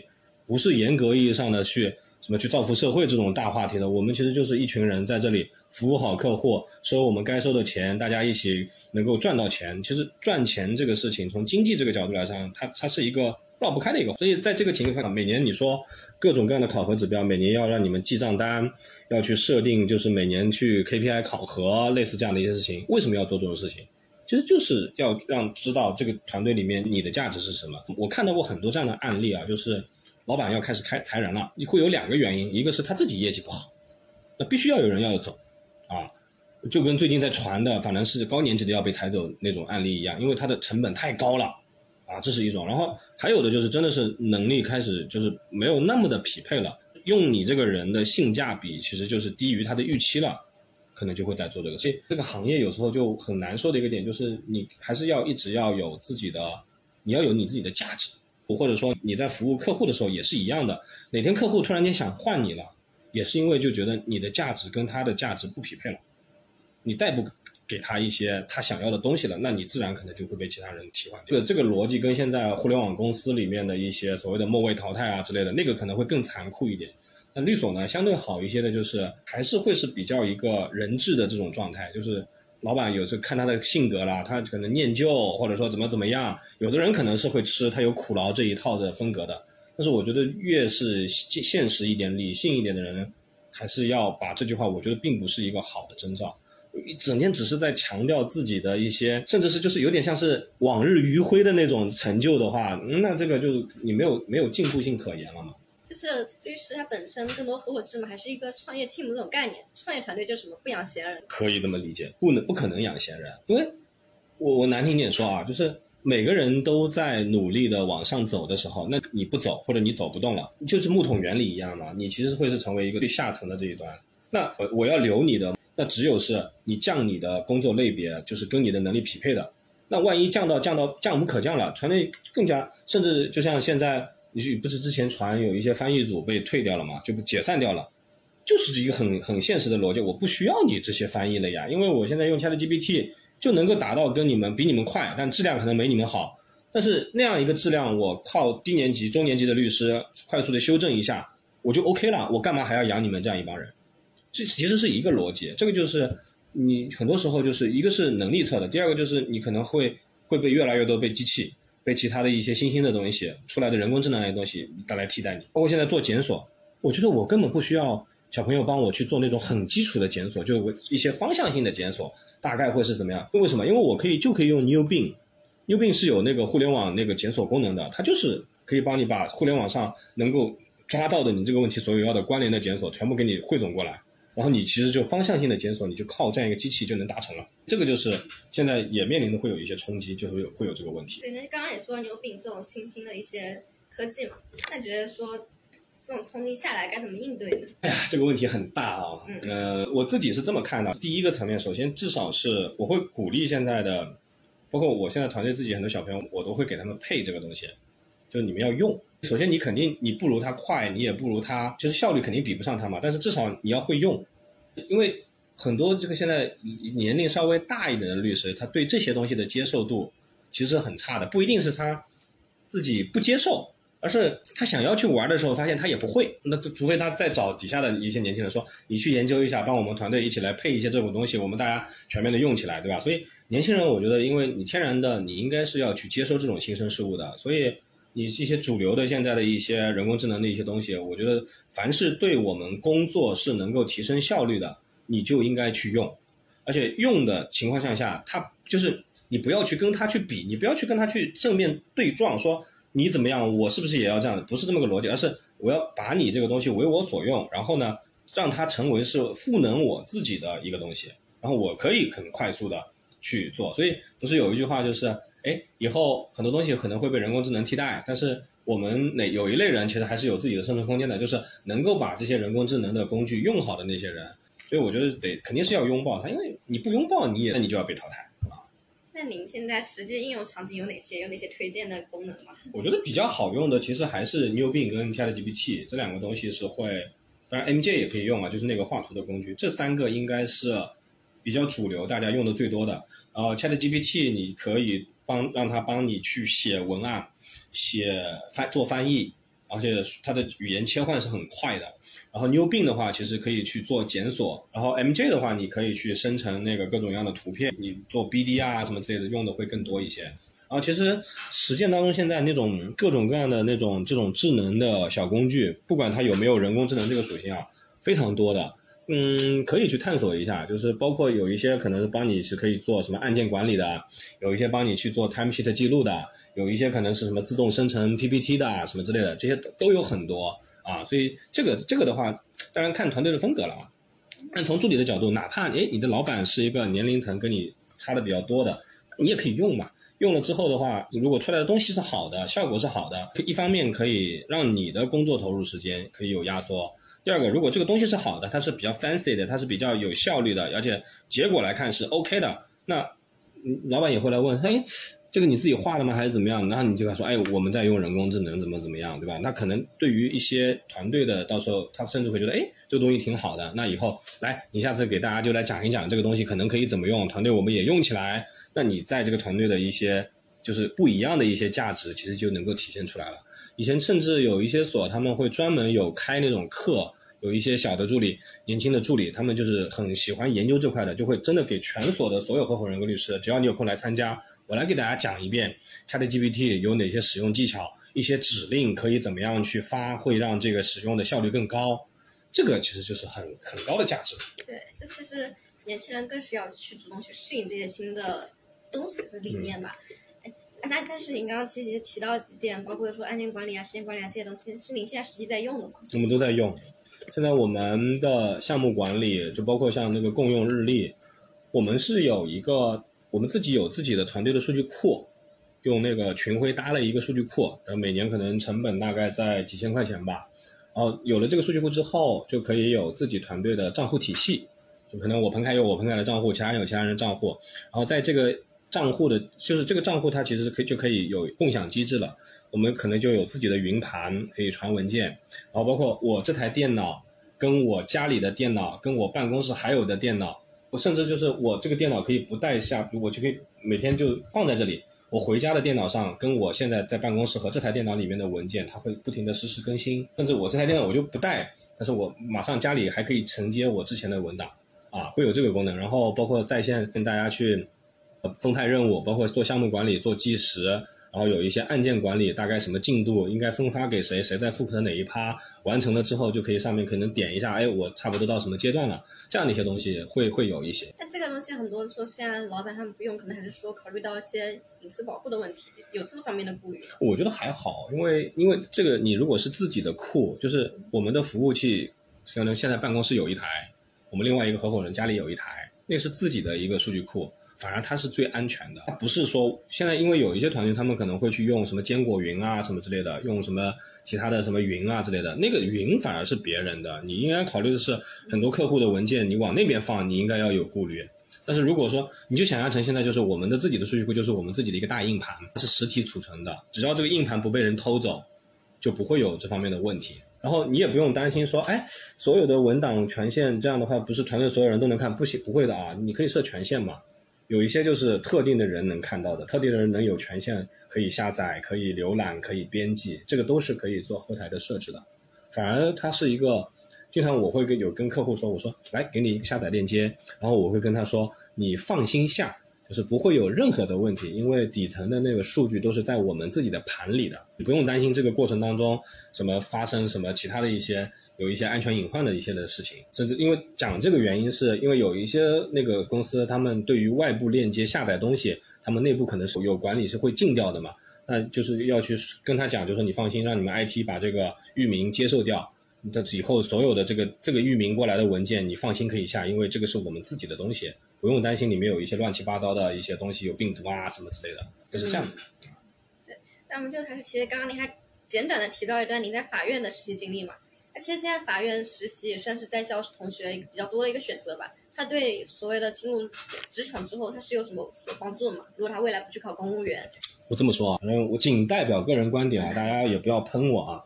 我自己觉得法院的工作经历，呃，就是实习经历意义不大。嗯。但是有一种情况你可以去尝试一下，比如说你在你比较早期的，比如说研一的时候，或者说是本科阶段的时候，你可以去体验一下。因为你我所谓我用的是体验这两个词语，就是你想这段实习它给你带来的价值，除了体验，没有别的了。你是想希望通过法院去学习什么判决书应该怎么撰写吗？不需要在那儿的。你判决书的模板网上那么多，你看一看也就那么回事了，对吧？还是说有人会说，我希望有一这样一段经历在我的简历上面是成为一个很加分的实习经历吗？没有的，除非是你是什么，你的简历你有机会拿到什么最高院的，什么什么高院级别的研究室的那样的一些，那个可能是。如果你就是一个基层的法院怎么样的话，我觉得价值真的从简历这个角度的话，会让你的简历显得丰富度 OK 啊。你说哎，法院我也去过的，但是至少从律所的合伙人这个角度的话，你有法院经历没法院经历没有差别，没有差别，这是一个。第二个，你在法院的工作经历是有助于你之后。考公务员面试之类的有加分吗？没有的。现现在很多就是因为去法院的就两种路径嘛，一种就是选调，选调生可能会更特别一点，甚至选调生这条路径在法院那边升级是会更快的。另外一个你就是老老实实的考公务员，那考公务员才会才不会因为你曾经在法院实习过，然后就对你额外怎么怎么样呢？所以我自己觉得就是从比较功利的角度来讲的话，尤其是你实习后期。呃，你千万不要再去那儿了。这个我觉得价值不是那么大。但是体验角度来讲的话，你有这样一段经历，你纯体验嘛。那纯体验的话，你可以很完整的，你那你甚至检察院你也可以去，然后各种类型互联网大厂你可以去，什么外资企业你可以去。体验的目的是去了解这个职业他自己可能特有的一些东西。你可以去尝试完之后，发现说，哎，这种衙门里面的状态和这种企业里面的状态和律所里面的状态。帮助你去判断，就是说可能哪一种方式、哪一种的工作氛围是你自己比较能接受的、比较喜欢的。但是呢，也不要太依赖于这种判断，因为你在实习期感受到的这个工作给你带来的，不管是成就的一面，还是你喜欢不喜欢的一面，跟你正式去了之后是会有比较大的区别的。我举一个例子啊。实习阶段你在团队里面领到的任务，然后以及这些任务带给你的这种压力也好、氛围也好，或者你喜不喜欢也好，跟你一旦是一个留用实习生到正式成为助理开始，是会有一个比较大的变化的，因为明显你要背的 KPI 和对你的专业度和最终结果呈现的一个要求就不一样了。但正式不正式，那这个是会有一些比较截然的一些不同的。那反推啊，你在一些公检法机关你去实习，你以实习生学生的身份在里面，那法官肯定对你很好啊，天天对吧？小朋友来了，带着你吃食堂，然后体验这个流程，因为他也是想着你就是来体验的嘛。但是你真的在进到法院之后的话，你那个体制里面那些人际关系，对吧？这样的一些东西的话，是你不可能在实习期能够感受到的东西。那从求职角度来看，比较个案的来看啊，比如说他刚开始实习，可能也没有什么机会进到一个很好的一些地方。那他可能法院，因为你只要有帮忙，我觉得法院本身他其实不给钱的嘛，大家还是愿意接受的。另外一段，一个是法院的实习，可能就是一个基层的法院；另一段就是一个不知名的律所。那这两个他如果选一个写哪个会更好一点呢？换我，我会选还是去律所。当然，律所你进去，你要排一个雷啊，就不能进去了之后就把你完全当秘书在用，不能当把你那种纯是整天在当秘书用的那种的话，进去了之后赶紧撤，没有意义的啊。我之前有听人跟我讲过的，说这几天还开车，然后甚至还要帮合伙人去接送他的小孩。我说你这个是招了个保姆啊，那种就真的太过分了，那个就肯定不要去啊。但是小不小或者说知不知名不是其实，是看你的工作内容。如果说你是有机会，哪怕啊，你可能接触的案子都是那种很小的什么借贷案子，甚至是一些交通肇事类的啊，保险代偿的。你对一个初期的时候，你只要有机会去能够参与这个案子的一些真实流程，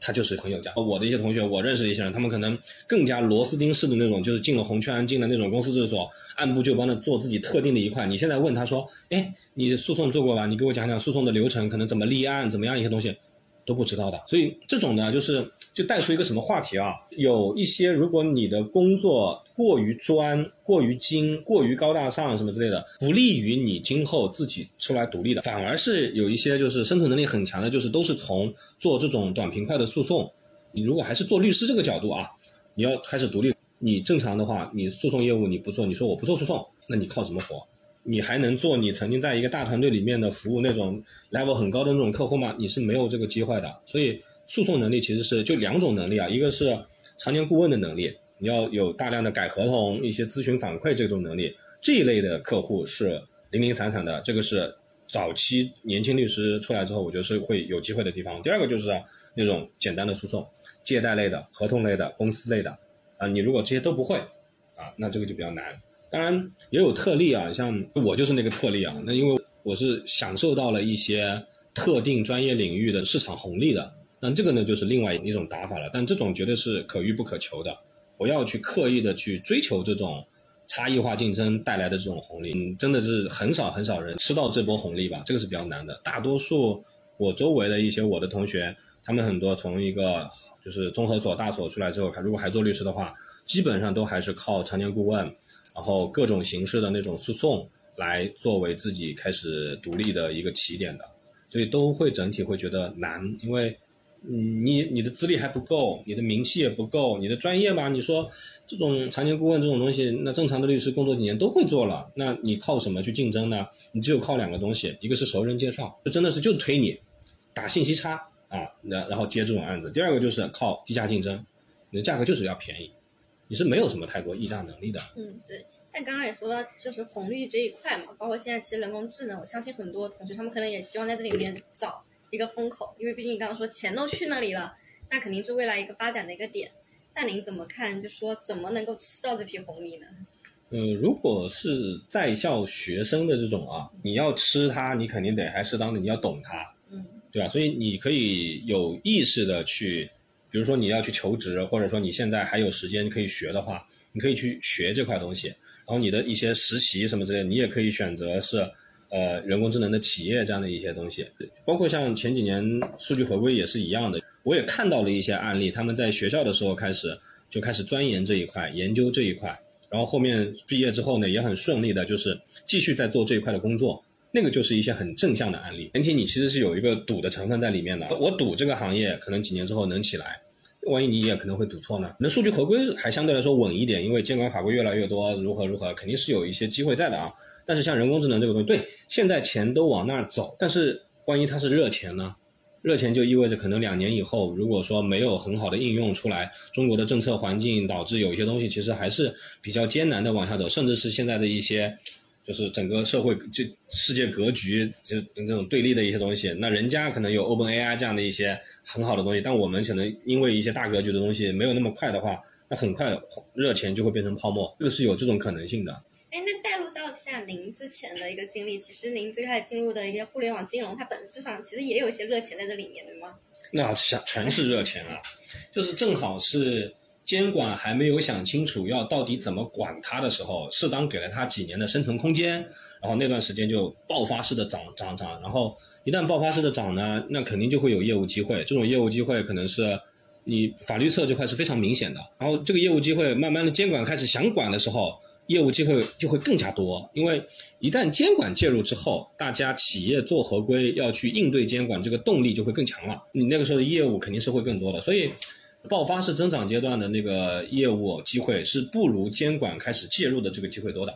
这个恰恰就是现在人工智能已经开始监管要介入了，所以我自己觉得是二四年、二五年开始。人工智能的业务应该是要有点能起来了。其实也本质上说，就追踪热点嘛，它肯定都是有一种蛮荒生长的一个过程。怎么样说去跟着这波热潮？包括你也其实算是做了一个小的转型嘛，嗯，顺应这个趋势去调整，对吗？对，打法其实很趋同啊，就是你是律师嘛，律师的那个思路其实还是跟着那个法规在走。就以数据为例啊，包括现在的人工智能也是一样的。你可能很多人的第一波开始关注数据合规，其实有一晚一点的。我们这种相对还算早一点的，可能是一七一八年，那时候是有网络安全法，有什么国标之类的。那个时候我们就开始跟着这些规则，一点一点的开始写东西，然后会有一些客户的一些部分的内容会涉及到这个的方面。但大多数人稍微就是正常的，很多人开始进军这个，都是等到二一年数据安全法、个保法这个东西出来之后，然后一批人觉得，哎呦，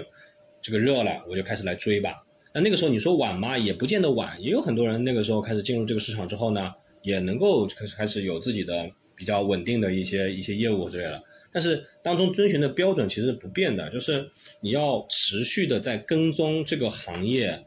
立法侧的、执法侧的，还有一些就是可能是偏商务侧的，就是可能是分头关不关注啊，有哪些并购交易啊，一些新的产品啊，这几个方向你其实都要去的。这个就映射出来，我们现在为什么每个月还在坚持做月报这件事情，其实是一致的。就包括嗯哪天突然间出了一些很重磅的法规，你的解读需要跟上位，你对应的配套的一些那个市场开拓的活动，就线下的那种 seminar 啊什么之类的这样一些活动，你要去做 BD 的这样一些活动，也要配套位。就是整体的一一句话总结，就是你要跟着顺应着这个行业的一些变迁的起伏，你要持续去参与在其中。时间一长了之后，你就会很清晰的知道。这个行业的发展过程经历了哪些重要的事情？你既会是对整个行业的变迁有自己的认知和了解，另外一个慢慢的你怎么着你自己在做这块的研究，你多半还是能够拿到一些客户的，不管是大大小小的，然后再用你对行业的认知、专业的理解，然后去在客户的项目当中去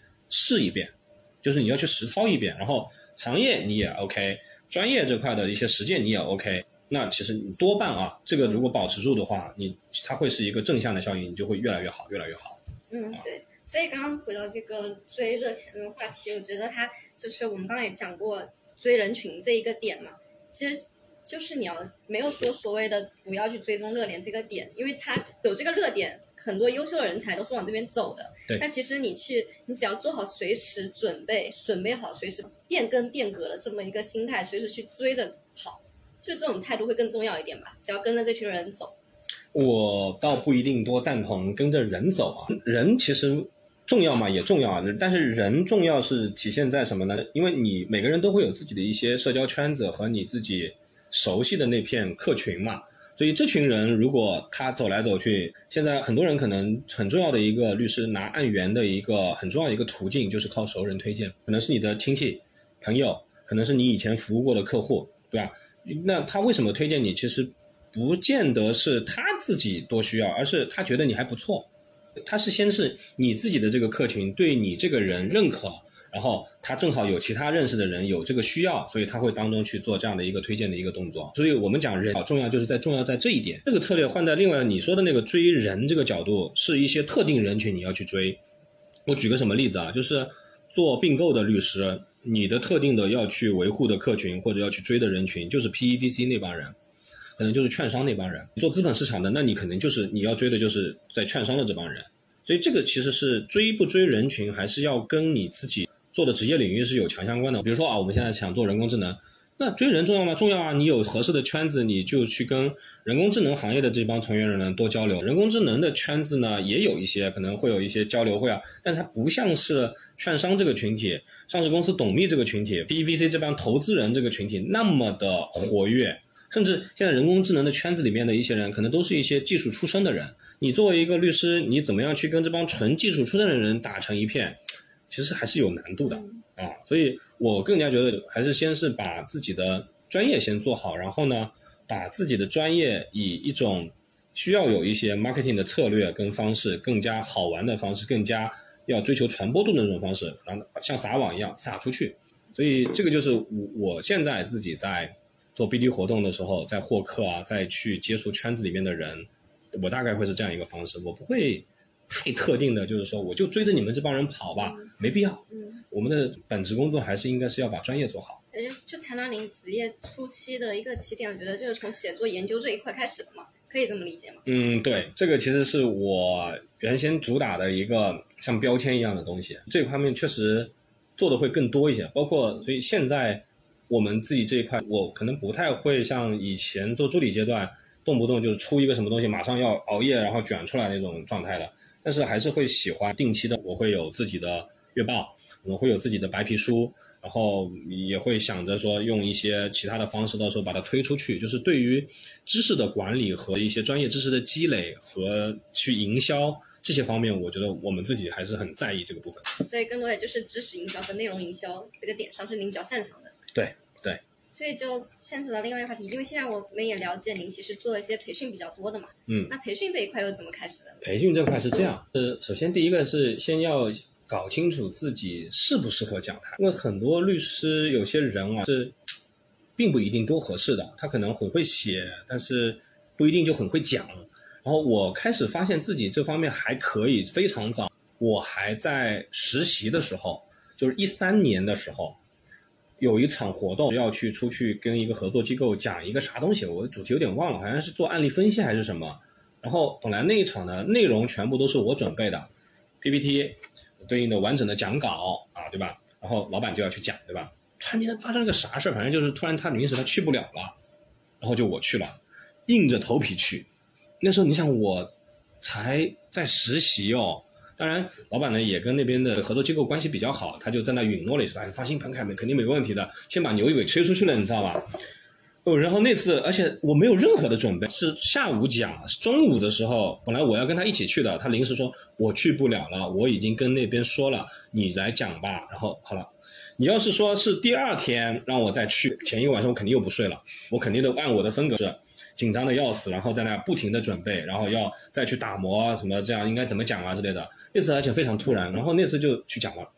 讲了之后还好的一点是什么呢？因为。稿子跟 PPT 都是我一个一个案例，我自己画的图做的分析，讲的好像是什么经典合同纠纷什么之类的特定的那些东西。然后讲完之后，现场反馈也不错，然后好几个人还来找我换名片。然后后面老板也跟我说，他说，哎，那个合作机构第二天反馈不错。然后就那次开始，以前的团队也慢慢觉得，哎，可能我是适合做这个的。就是我的风格会是什么？就是内容你要保证质量，这是大前提。但同时我会追求 PPT 要好看。这种好看呢，也不一定是那种就千篇一律的那种好看，就是很丰富的素材，不能说是好看，是你的 PPT，包括你的 presentation 的那些风格要跟别人不一样，追求的是这个东西。每一次我都会想，希望想的就是说，哎，会让底下的人出其不意的那种感觉，哎，你怎么会用这样的一个方式来弄？但是很多人可能是我就会开始喜欢往往里面加音频、加视频、加自己做的动画。因为那些可能很多人都不会打，会玩这样的一些小套路。包括你像这几年开始，为什么我的培训开始也开始有点越来越剑走偏锋了？最开始的时候是所有的 PPT 对外宣称的，就是说全部都是思维导图，我就强化让大家知道我是一个热衷于思维导图，然后有逻辑性的这种的一个东西。然后慢慢的形式上面，后面我们开始，甚至今年端午放假前一天，我帮一个客户做培训，我们的培训怎么做的？直接拉到外面草坪上面搭帐篷。现场在那做，带着大家一边做游戏一边在那做培训，然后我们会有剧本杀，我们会有一些游戏什么之类的，就是主打一个新鲜感嘛。如果说我能想到一些新的方式，再给大家讲一个，虽然是同一个主题，但是是可以完全有另外一种表达的风格，然后听的还是很开心。我们会追求底下人听的人，我每次会给自己那个，我包括我自己的活动啊。尤其线下的，我会给自己设定那个小目标的，就是今天要在哪几个环节，我要设几个包袱，让大家底下是比较开心的，不管是会心一笑还是哈哈大笑，是会把它当成是一个节目一样在那去演的那种状态。我希望给大家带来的不只是专业上面的，还有这个整场的那种效果，我是在追求这种趣味性以及就是要有互动性的这种东西啊。所以最近又在弄剧本杀。反正是花样还是比较多的。这个市场上现在我觉得应该还是跟常规的很多的那种就是线下的讲课啊之类的有区别的地方啊。当然大前提是趣味性只是一个加分的东西，然后你该有的严肃的专业性这个东西你要有保证。因为培训现在是我非常重要的一个获客的一个方式。对，这其实刚听您介绍的话，会有一种感觉，就是您把您的优势放得很大，所以其实会有一个基础的问题，就比如说现在职场所谓的短板和长板的问题嘛。您会建议，比如说您有一个明显的长板，是继续把这个长板拉长吗？嗯，对，这个就是要分阶段啊。如果我是以前在助理阶段，那我觉得你要尽可能的去把短板往上抬，你要提升的是你一个更综合的一个能力。嗯，我觉得是在很多助理阶段的时候。但是如果这个人他的有一些很优势的、很他很擅长的一些东西，首先不可能去压他啊，就是要要看你这个擅长的东西是什么。比如说啊，我们举个例子，有个人就非常的擅长做 PPT，做 PPT 这样一个能力，在一个 team 里面，它是很重要的。当然也看团队啊，就我觉得主流的团队，尤其像做这种新兴业务的，它是很重要的，因为 PPT 其实就是在不管是内部培训、客户培训。还是我们要去做项目汇报，要去做报价、服务方案的陈述的时候，凡是要用到这种可视化的这种东西的时候，PPT 的能力就差别会很大。做的好看的就是好看，做的差的就是你永远都不知道它会做成什么鬼样子。所以这样一些特质，我举个例子，比如说我们现在团队有个小姑娘，这方面就很强。我所有的这种，我就都会希望她帮我要做，甚至是就是，甚至我先把想法给她之后，她帮我要弄出来啊。所以这个就是。有一些能力的特征，如果它是你的加分项的话，你是会不停的被极致的在用的，而且是越磨越好，越磨越好。甚至我说你这个 PPT 能力，你都可以去开个课了。有一些能力就我不一定能举出合适的例子啊。有一些你可能是擅长的东西，就相对来说它的能够创造的价值，或者说可能被需求的这种频次没有那么高的，可能呢你过于去拔高它，我觉得意义就不是特别大。但是这是助理阶段啊，所以那时候要追求综合。但是到了现在，比如说我已经是一个团队的合伙人这样一个身份的时候，我不会花太多力气去补我的短板了，因为在老板这个层面，你不可能这个也行也，那个也行，也没有那么多的时间，这个也行，那个也行。有些东西你要认知里面要知道自己有些东西你可能就这样了啊。那为什么能够这样做呢？是因为有些能力不行的地方，你有其他人帮你补足嘛。因为你最终不是一个人在战斗啊，比如说。我不是很喜欢去访谈的时候，我做那个主问的那个人，因为我觉得很累，又很疲劳。然后我当然那个不是我能力的问题，是我不喜欢。但是我就可以让底下的就循循善诱的那种提问风格的主办律师，他们就可以把这种任务做得非常非常的好。我要去现场的，我可能就是直接找对方的那个总监之类的，适当的聊一聊，讲一些比较 general 的东西，其实就能达到这个效果了。所以反而是越到后期。我觉得是更需要把每个人的特长，就是你极致的部分，尽量去发挥极致。然后小朋友这个层面呢，他如果有很明显的那种短板的东西，你尽量要帮他去补齐。我指的这种短板，指的是那种应该是通用的能力，比如说啊，翻译能力、英语能力，然后包括商务写作的那种礼仪性的那种写作邮件能力，包括教育能力，还有一些基础的检索能力、改合同的能力，这些能力的话。理论上不应该有太明显的短板，因为这些能力其实是一些基础的，但是又很重要的。嗯，比如说随便一个常年顾问单位，他可能会经常让你帮他改文件，有一些咨询问题你就要去检索。如果一个人他非常擅长做 PPT，但是老是在这样的一些基础能力上面都得不到强化的话，这个人那他永远就只能做 PPT 了，他就没有办法以后去独当一面的去应付一些常年顾问单位的一些。一些事情，所以那种情况你就要马上要集中训练他的改合同，给他去做这样一些调整。但是再往后面，对，到了 senior 这个阶段的时候，一些比较年限高了之后的话，那就发挥大家各自的一个所长。你更擅长，比如说你就擅长去做 BD 的，那你就多做 BD；你更擅长是老老实实的去做项目的，那你就甚至有的人还有一种能力，就像我现在团队就有一个非常擅长带人的。就是能够把来的小朋友来跟你们讲清楚英语要注意哪些事项，一些常见的基础错误怎么样去避免，改合同那样的一些各种类型的合同应该怎么改，怎么去回复客户的邮件，商务写作的一些技巧之类的，这些东西就很好。所以就越到后端，你的团队越来越大的时候，你需要有这样的一些能力侧的一些分化和分工。但是在一些基础准入的时候，不能那种通行能力有很明显的短板。我觉得我自己是这样一个定义。对，但刚刚说就是其实您提到一个点，就是要帮他补齐短板。但其实你说从老板的用人效率效率来说，如果说不是一个长期的培养的机制，那你发挥你的长板就可以了。嗯，但其实这个点是应该是同学自己更需要去考虑的。对啊，就我刚刚不是举了几种例子嘛，什么检索、英语去翻译，然后还有什么合同之类的，这个这几个啊，我觉得就是很基础的，因为这些东西，你如果说你合同不会改，合同不会起草，那多半你这个人后面就难度更高的，直接写法律意见书、写项目研究报告之类的这个能力，你不太会考的，你改都不会改。你的话术你要改成这种法言法语的话术，你都改不了。你说让你去写一个法律意见书，我对你是不会有太大的期待值的。所以这些基础能力为什么需要？也就那主动是因为我们觉得这个是一个培养机制的问题。在进入职场之后，你需要给他这些机会，让他去接触这些东西。但是给了你机会，不可能是把所有的饭嚼碎了给你吞嘛，你还是要自己去嚼的。你嚼的对不对？你觉得吃的对不对？你吸收了吗？那是你自己的事情。当然，也有一些我们之前有的小哥就会很主动说：“彭律师，我感觉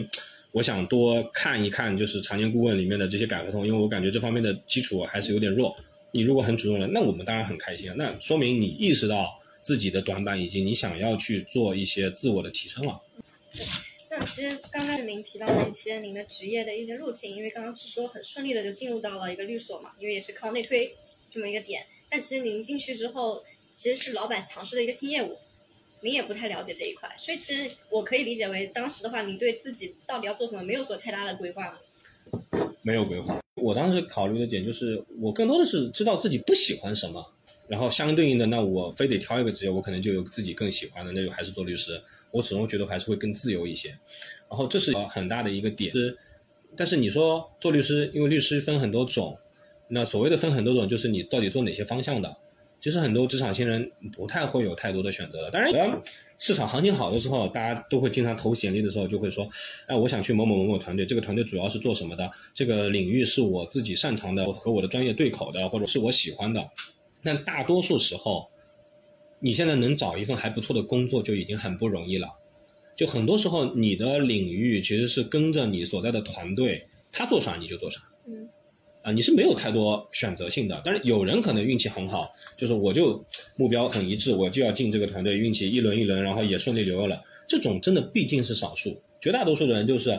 找到一个工作，你可能进公司也行，这个公司是什么行业的，那你自然对这个行业你就有了解，对吧？选择这个事情永远是有的，但是绝大多数人可能没有最终真的能做到这样的一个选择。所以你像我当时，如果不是因为行业里面突然冒出来这样一块新兴业态。那我可能也是就开始会成为一个做一些什么外资并购，呃，争议解决，什么仲裁，就跟着以前老板的这个套路就一样了嘛，啊，嗯，所以，所以这里面肯一定是又有运气的成分，同时有我觉得是有一个时代潮流，你正好你被那波浪给卷进去了，而且你你自己适应它了，嗯，啊，对，所以就是，嗯，我可以理解为，其实您进入那个团队之后，并没有说自己去主观判断很多，就是这东西我感不感兴趣，是不是想做。更多就是说我在这里了，我就跟着这个老板走嘛。因为我从实习开始就开始在做这个新东西了，嗯，然后我自己当时做下来之后，我是喜欢的，但我不是喜欢这个行业，呃，而是我喜欢那种状态。因为那时候你像我早期实习的时候，非我这个特定新领域的一项目，我也会参与的啊，但是就没有那么多。我我喜欢的状态是那时候就做研究嘛，而且做这个研究不是说做什么学术研究这个东西，其实就是实务类型的研究。你做的这个研究，最后导向到的可能得是要尝试把它法律服务化、法律产品化，然后目服务的目的就是一个专业的东西导向到一个我们律师可以在这个业务项下做哪些事情，然后尝试把这个东西去卖给客户，让客户知道你得做这个事儿，你可以找我们，然后里面的专业问题有哪些。所以它跟那种传统的说像一些研究院啊、什么学术研究这个又不太一样。经常我们干的一件事情，到最后就会导向成什么？我做了一个课题研究，然后我会把它尝试一写成系列的文章或者一个很大的一个研究报告，它是有专业色彩在里面的。第二个，你这份东西出来了之后，我可能就会转化成一场或者几场的活动，我就要有 PPT，我就要有 marketing 的活动，然后我就慢慢的甚至有机会直面客户开始去讲，所以大概它是会有这样一个路径。然后你看里面几个特征值啊，就是产品化。第二个需要走上讲台去讲，这两个事情都是我自己非常喜欢做的事情，所以可能当时另外一个什么新的行业，如果也是可以用这样一个思路去走的话，我也还是会很喜欢。对，嗯，对，那所以就刚刚说到互联网金融嘛，那两年正好是一个比较热的时候，然后您独立的话，这个时候可以介绍一下吗？那个过程？独立是二零一八年三月，呃，叫师傅也有点不妥，因为是大师兄啊，因为这这个辈分就乱掉了。因为我当时其实是是他把我送到现在的这个单位来的，当然当中经历了一些，他本来想留我啊怎么样，但是我还是想出来嘛。而且很好的一点就是当时出来的时候，他还送了一个客户，送了一个项目给我，最后扶上马的那种感觉啊，所以这个真的很感恩的一个点啊。然后。那我当时其实出来的时候，你要说我比较焦虑的一段时间，应该是一八年的春节前后，因为一七年底、一八年初的时候刚出来，那时候互联网金融的业务还还在如火如荼的，可能是处在一个有点强弩之末的那种的阶段。我一直用一个词语叫“吃这条鱼”，我吃到了一个鱼尾巴。如果我是早半年再出来，可能会更爽。就业务会更多，但是再早半年的话，你就太年轻了，你可能才工作才三年，然后出来之后，所以很顺利的，我当时是两个月的时间，我就完成了这边的合伙人的指标，就意味着我虽然来的时候不是合伙人，但是两个月的时间，我的指标就达标了，我其实就可以升合伙人了。然后第二年呢，因为第一年当然积累了一批客户的，因为这个很重要，就是你能够在一个很短的时间之内。通过这种项目的接项目和赚律师费这个角度，能让自己的自信心一下子就稳住了嘛？当然也在不停的提醒自己，你要冷静，对吧？你别尾巴翘起来，觉得啊这么容易的啊，怎么就两个月就有吭哧吭哧干了一两百万这种感觉了？你这个绝对是一个机缘巧合的，因为同一批其实我们也有一些，包括比我稍微早一点出来的，包括后面慢慢出来的很多年轻律师，刚独立那段时间是非常的不顺利的，可能受制于业务类型、整个市场行情。有些人可能做了没两年，可能又回 in house 去了，这样的案例非常非常的多，所以我当时就很顺很顺了之后呢，但是后来也经历了低谷的，既然是鱼尾巴嘛，那就意味着鱼尾巴吃完了之后的话，后面就什么都没有了。然后，但是又恰恰是当中稍微难受了，可能有一两年吧，一年半的时间，后面数据业务开始又有点抬头了，所以就经历了这样子一个曲线的这样一个过程，所以这个。又是回到我自己一直说，就是我自己很幸运。哎，那刚刚那您说那个低谷是那一两年你在干嘛呢？我在研究数据啊，嗯，我在做数据的产品啊。然后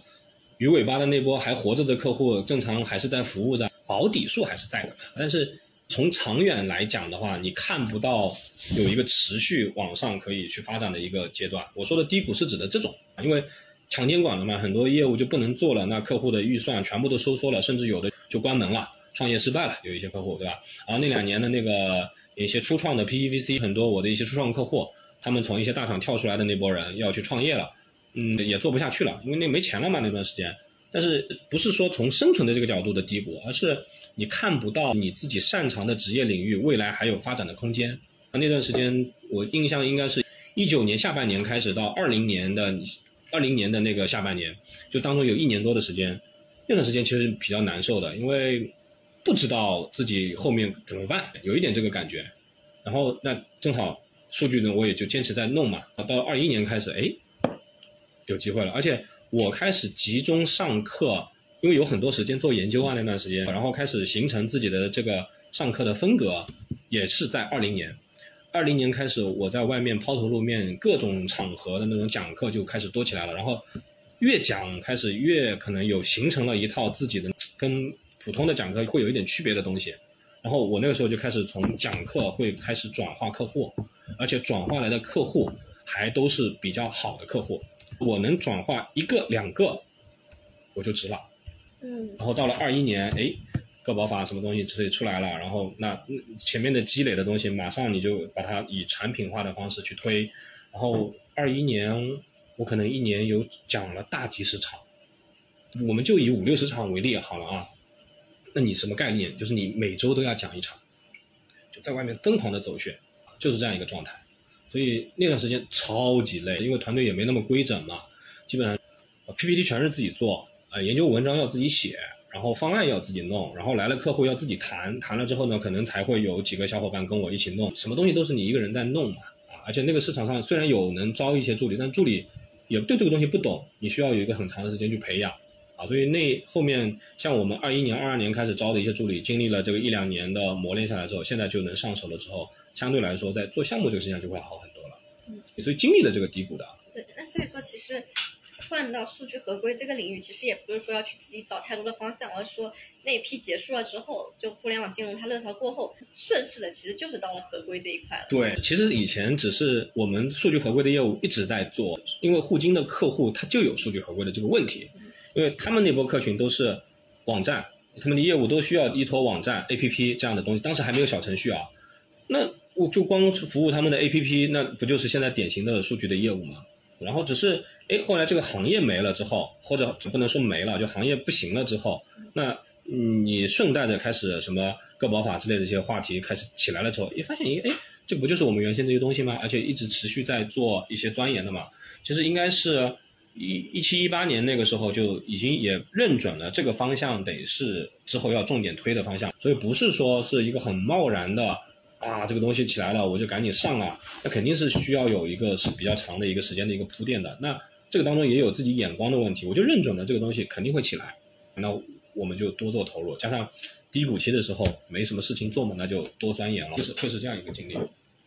对，那如果说现在，因为现在这个热潮已经是完全起来了嘛，那您现在怎么看待它未来的一个发展前景？嗯，现在的状态会是这样的一个状态：二一年开始它一热了之后。就很多很多的人就会涌进这个行业，呃，二一年到现在也快两年了啊，个保法今年要两年了嘛，然后已经这个市场已经有点乱了。我以下讲的话没有任何对同行之类的褒贬之类的这种东西啊。我如果说有些话讲的让大家有这种理解，别不要喷我啊。然后怎么说呢？为什么讲这句话呢？现在你要说数据合规是红海吧，还也不算，因为。大家的一些高精尖的客户，因为数据合规现在还是会呈现一个什么状态啊？号称会做的人非常非常多，但真的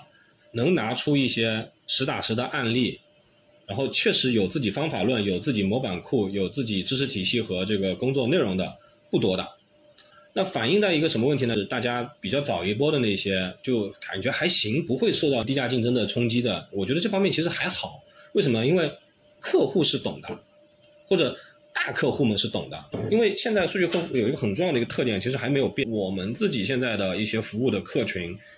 都是很大的客户，就至少得是规模是大中型的那种客户，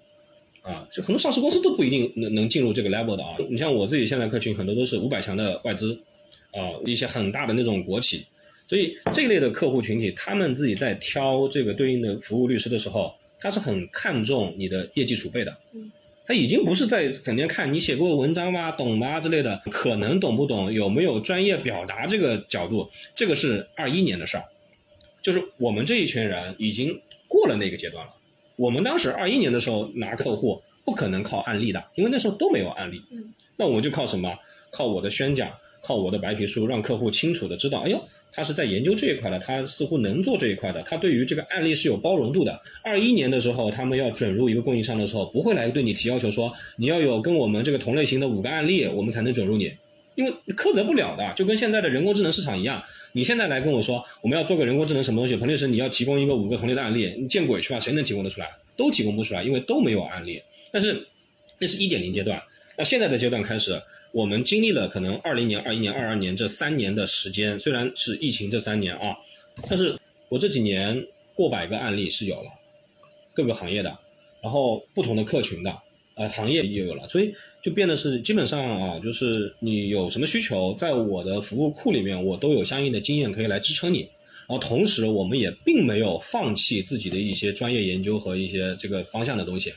所以就是，你就相较于后面很多没有案例，然后也在进入这个市场的一些团队和一些其他的来讲的话，我们的优势其实就会出现。反而是晚进来的，因为你没案例嘛，其实你就拿不到这样一个机会。但是他们会有一个什么武器呢？低价竞争，他可以把价格压得非常非常的低。所以，但我们有时候也是理性看这个事情。如果说这个客户什么东西都是拿最低价来要的话，那这个就不是我们眼中的好客户。我我这个话可能有点偏激啊，就是说你并没有那么的尊重专业。尊重一个该有的一个专业服务的价值。有些人他可能会选择说，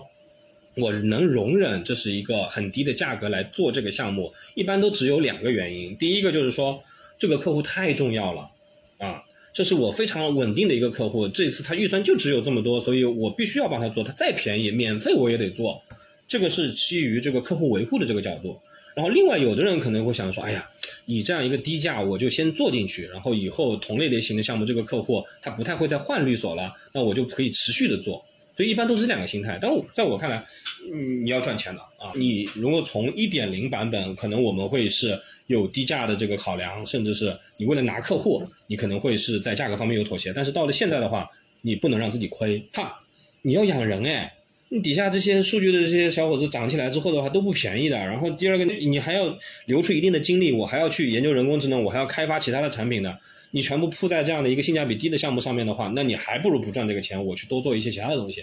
所以现在我觉得可能市场到后面，我们现在在考量的一个优势啊，我正好今年九月八号我还想做一场活动呢，我们开始想尝试把这个法律服务产品，就是特定的数据合规也是主题的，我们要把它标准化、流程化，甚至把它工具化。这个是我们现在在做的一个事情，就是从，因为有一些项目的话，其实你是可以有很标准的流程管理的，就是进来的时候，我应该要发什么清单，这些清单要找哪些人聊，聊的具体是哪些问题，然后这些清单如何被记录成你可能要的那些访谈的问卷，然后这些访谈问卷的点怎么样再去嵌到可能底层某一个报告，报告它是可以模板化的，模板化了之后，那我们经常会想，哎。所有的访谈调研清单填好了之后的话，写个代码吧，有一个小工具就可以把你填出来的这些东西就抓到你的报告模板里面去，就是用流程化、自动化的这种方式去实现一些让自己的项目推进可以更高效，就是压缩每一个项目当中我们的社会必要劳动时间。那我其实时间压了，我并不会需要投入太多的时间，我的性价比就还能保证，又有能有一个相对低的价格，这个时候我就可以去卷。跟我的质量 level 差不多的那一批，但是因为他们压不了时间，他们的单价我就可以比他们更低，所以我的竞争力就在这个方面。啊，这东西不是所谓的恶性竞争，是因为提效。对，我就是要提效，这就是提效。所以最近我们招的有一些人，就是我们团队是有技术背景的人的。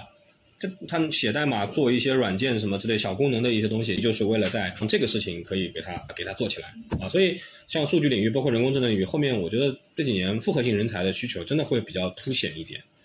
当然，你有的基于兴趣，包括我们现在团队的另外一个合伙人，他的技术背景能力不是因为他自己什么本科专业是学什么这个计算机之类的，纯粹就是他自己的兴趣，他自己的代码能力之类的，我觉得就基础的程序员的一个水平是有的。那其实现在其实对于很多还没有进入这行的人，其实不知道数据合规和人工智能到底在干嘛。好，我先讲数据合规好了，就是因为数据合规和人工智能会不太一样啊。因为首先数据合规，你从这四个字里面是得不出特定的行业色彩的。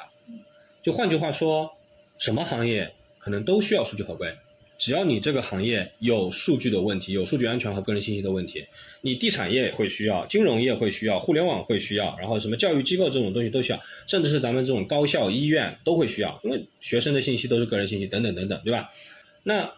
第二个点就是它本质上是一个合规的项目，那你带出一个话题就是你合规合规，你要合什么规？那普遍来看的话，你要合。网络安全法、数据安全法和个人信息保护法，然后还有乱七八糟很多很多其他的东西，所以这也是为什么我们自己如果在做所谓的数据合规的时候，你给客户带去的，你称之为那个叫服务产品的东西，反映到客户那里可能就是一个他的合规需求的东西，其实都是有主题化的。像最近啊，我举个例子，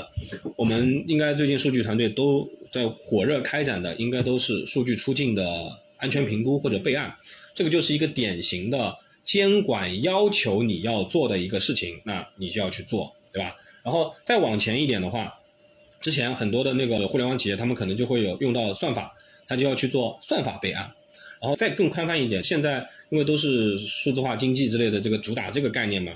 绝大多数的企业可能都会有自己的 APP 小程序。那好，你 APP 小程序里面的合规带出来的话题就会有隐私政策的问题。交互界面的问题，各种的个人信息的这个在 APP 端的这个收集、使用、加工这样的一些问题，其实这也是一个合规的一个主题。然后再有一些特定的领域，你比如说一些学校或者说是儿童培训的那种机构，那因为它服务的客群，它的用户客群其实是一些小朋友，是儿童，那又会带出一个话题，就叫儿童个人信息保护这样的一个合规主题。所以你看到吗？不管你是因为监管侧传导过来的这个要你做的一些事情，还是说你自己的因为你的一个业务模型所处的行业所服务的客群，它是一些特殊群体，这些东西其实在法规侧你都能够找到一些合规要求的映射的。而这样的一个法规侧对你提出的这些合规主题的要求，对我们来讲就是一座一座的小金矿，我可以把它产品化。服务化，然后用这样的一个服务带去给客户，告诉你这个东西向下一个特定的主题，你需要做哪些东西，然后具体下来的话，可能会有哪些合规义务，那我们来帮你去进行达成。所以我们自己总结过啊，可能能够这样的一个主题的话，可能小五六十个应该是有的。所以你的产品其实就像开了一张菜单，这个大菜单就叫数据合规餐餐馆，然后底下你要吃哪道菜，啪啪啪一堆，其实都是可以给它罗列出来的啊。那至于说。很多人就是可能只会展示到菜单这个环节，那至于这个菜的配料，甚至是制作方式，那这个就是每个餐馆自己的不一样的东西了。这对应的我团队怎么做，你团队怎么做，各每个人团队自己在做自己这道菜的时候，有的团队他做不到标准化、流程化的话，那你自己其实你的项目的老时间投入，你就没有办法批量复制，你就没有办法去走性价比这条路线。那所以可能我们现在想要慢慢追求的就是。多让工具去帮助到我们这些人，让他可以一个人借助这个工具，可以更快的把事情干完。然后那，因为我的机器方面的投入其实是一次性的投入，是是就是可能我砸点钱，可能需要去设计一下，投入很多时间。但是，一旦这个模式跑通了之后，这个机器它是可以不知疲倦的在那跑的。这个我自己对于现在在做的事情的一个认知理解。然后，另外说到人工智能，因为人工智能现在的市场跟一九年那个时候的数据市场会有点像，就是大家都觉得这个东西会有前途，但是大家手上都没有那么多的实际的案例。很多宣称自己在服务大量的人工智能企业，说我要很方多软件，在我看来啊，嗯，鬼扯居多。因为因为人工智能现在很多的一些监管的要求，就是能够作为专项合规主题的东西，才刚刚起来呢。很多有一些人宣称说自己做人工智能的，那可能恰恰是你服务了一些人工智能企业的一些常年顾问的东西，你并没有去 get 到这个人工智能企业的那种特殊合规项目的这种的一个要义呢，就你还没有这些要求呢。所以从策略上来讲，包括我自己也是一样的，我们自己现在圈子里面有一些客户，我们甚至会愿意说，我免费帮你做，你要做的这些合规主题，因为为什么我们需要攒案例，我要去实际的去知道一下，就是这一类的那种比较。有难度模式的这样一些项目，到底应该怎么去？其实大家都是一种摸索的状态在做，然后具体做的时候，那人工智能因为这个行业会更大，因为它其实可以算作是一个行业主导的一个东西，但是它可以细分到各个行业。比如说最近聊的比较多的有生成合成的 AIGC，对吧？有这种大模型，然后那这样的一个基础能力的话，其实可以运用到各个行业。互联网界可能有智能对话机器人，然后可能有一些初创公司可能会去像之前那个很火的妙鸭，九块九可以生成那个头像。这样一些东西，它会运用到各个行业，然后包括有一些高端制造领域的，像现在比较成熟的有一项人工智能，就是计算机视觉，哪个行业用的最多啊？就是我们很多人的车子、汽车里面，你的座位不都是皮的吗？那些皮得是很光滑的，对吧？不能有那种洞啊之类的嘛。在检测这一类的什么毛革皮具的那个完整度这个方面，其实靠不是靠肉眼在检查的。肉眼检查有的是不过关的，它其实是靠计算机视觉这样的一些人工智能去帮着它去做检测，所以这个范围它会非常的宽。但是刚刚聊的你会明显的发现，人工智能在当中，其实我们都在谈的是一些应用，但是真正你说人工智能，我们律师可以做什么？呃，做的东西也就那几块，可能慢慢的越来越多的监管要求，我们就要帮他去做合规。然后可能你是懂这个人工智能行业的一些并购律师，你就可以去参与到一些 PEVC 的那样一些投融资这样一些项目。啊，甚至人工智能的企业以后早晚是会面临我要资本市场的去一些行为，那我可能就做这方面的一些 IPO 等等。所以其实主题的名字叫法不一样，其实贯通的一些东西，我觉得还是有很大的趋同的地方。嗯，那就只是说，如果说现在在校的一个同学，他们可能也是想要进入这个领域嘛？你觉得他可以提前做些什么呢？穷尽可能性去学吧，然后尽量让自己呈现出的是一种为爱发电的状态，就不要。太抱着一种，因为也很难有功利性的一个目的的。就像你说，我现在想学人工智能，那你至少你需要花比较多的时间，像比如说我要写一篇人工智能的硕士论文，对吧？我要以这种研究的心态去看，你可能就要从人工智能的一些基础的 A、B、C 的一些原理开始，没那么深的一些技术的东西，你可能也得看。然后你不可避免的，你域外法那个欧盟那边的人工智能法案这些东西你要看。那我们国内就是整个人工智能的监管的链历程，一些最新的一些新规，然后各方的解读，然后看这个方相关的研报。所以这个过程其实没有什么太多的捷径。所谓的你想去看这个行业，去学这个行业，你追求的目标应该是什么？第一阶段应该是尽量让自己能够有一个这个主题向下的一个知识体系，因为你只有有了一个知识体系。你这个知识体系才能够帮到你实际去应用，就跟我们自己在法学院学以前我学公司法一样的，你就想想你公司法你要学你会怎么学？你的第一步肯定是买很多公司法的教材。然后配合着公司法的法条，然后去看，这是你肯定是你的第一阶段，你会看很多论文什么之类的。进一步的，你会看里面的主题，你比如说，我会专门去研究公司治理里面的股东会、董事会、监事会这样的一个运行机制。我会去看里面的，可能我会专门有一个专题研究，要研究什么有限责任公司的一个股权转让的一个优优先认购权，怎么增资的优先认购。就是你肯定会从一个比较通泛的法条学习，到慢慢切换到专题学习，然后。这些知识点一个个全部补强了之后，哪一天你突然就会觉得，哎，开始达到一个什么效果？聊到公司法，我能够滔滔不绝的跟大家上一堂普法课了。那这个时候，多半你肯定你一个知识体系多半是有一点点雏形了。对，那就刚刚其实也刚刚说要搭建一些自己的知识体系嘛，就搭建知识体系还有知识管理，我觉得这一块您是非常有经验的，可以简单分享一下。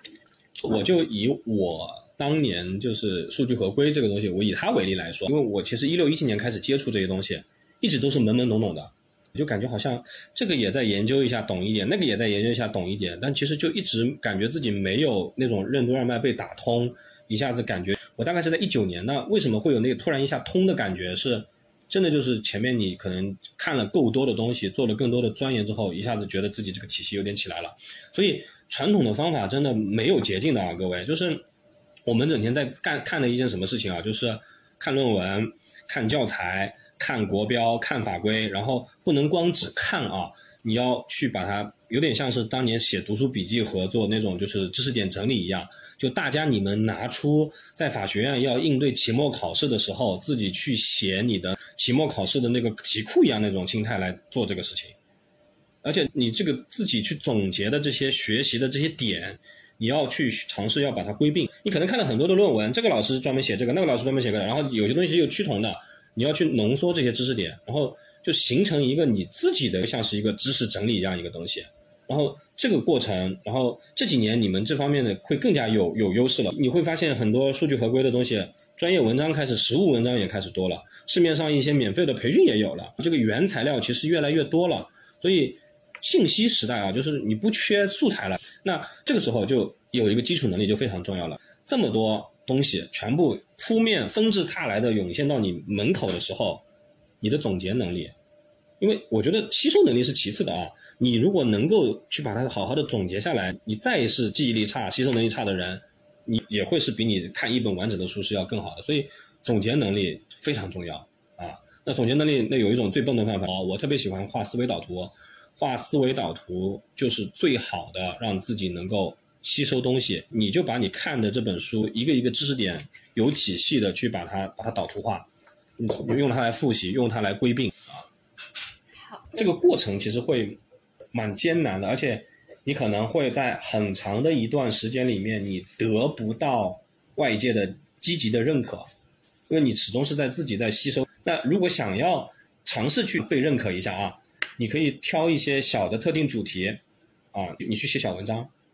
你尝试，你就我学生也没关系啊，我在我们研会啊什么之类的，可能也会有自己的公众号，甚至是我我就去给有一些那个学术文章的期刊，我去投杂志，然后市面上那么多的一些公众号，你如果对自己的东西有一定质量的，你就去联系这个号主，你就说我这篇文章我自己觉得不错，你看看能不能在你这儿发，发了之后的话，你会从这个文章的传播度。呃，阅读数、点赞数，甚至是打赏金额这些方面，你你可能是会获得正向的一个反馈的。当然，另外一个方面也可能是石沉大海，人家根本不鸟你，甚至是你写出的东西也不怎么多好，那你可能不见得是一个正向反馈，反而是打击到你自己。所以这个呢，要不要做这样的一个行为，你自己去尝试啊。所以最好是能够有一些正向的反馈，就是大家会觉得哎还不错，嗯，你这个的话其实就会鼓励你可以继续再往下走啊。嗯，好，那如果说只是推荐一本入门的书籍，您会推荐哪本呢？那我觉得还是看那个陈笑老师的《个人信息保护法》的解读吧。陈笑老师就是清华大学的陈陈老师的那本书。另外，我们今天发个福利好吗？之后播客上了之后，我们还是限定一下，可能是职场新人或者说就是在校学生，呃，可以私信那个柠檬，到时候我可以释放一套课给他，音频课上面是有很体系的，把数据合规是什么，初级入门，也又有法条又有案例的那种，加起来可能有二十来个小时，啊，但大家就是帮我自己用用就好了，不要再继续传播就 OK 啊。那个其实是。当然有它不好的一面啊，可能是我的个人主观意识会很强，因为是我的方法论，我怎么学习，我的一些观点，那你可以听听看吧，啊。好的，非常感谢彭律师。那其实今天我们也聊了非常多的话题，包括彭律师这么从校园啊到职场啊到成为一个高管整个的一个历程，其实我觉得线还挺清晰的。说起来，那我们其实节目日常惯例啊，最后就是要分享一首您喜欢的歌和原因。我就说一张最喜欢的专辑吧，就平克·弗洛伊德的那个。月之暗面，啊，就是 P.F 的一张专辑。因为我自己是我以前年纪小的时候，当然现在年纪也还没有很大，我是喜欢听摇滚、听民谣的。嗯，整体上，平克·弗洛伊德这个乐队，它是一个很老牌的一个很经典的乐队，它是有故事的那种，然后而且是价值观很正的这样的一个乐队啊。好的，非常感谢冯凯律师。那我们其实今天录制就到这里。就 OK 啦，然后现在接下来就是放歌，随便放一首您推荐的那个乐队的歌的歌曲就好了。嗯，那就我们就听世俗一点的好吗？有一首 Money。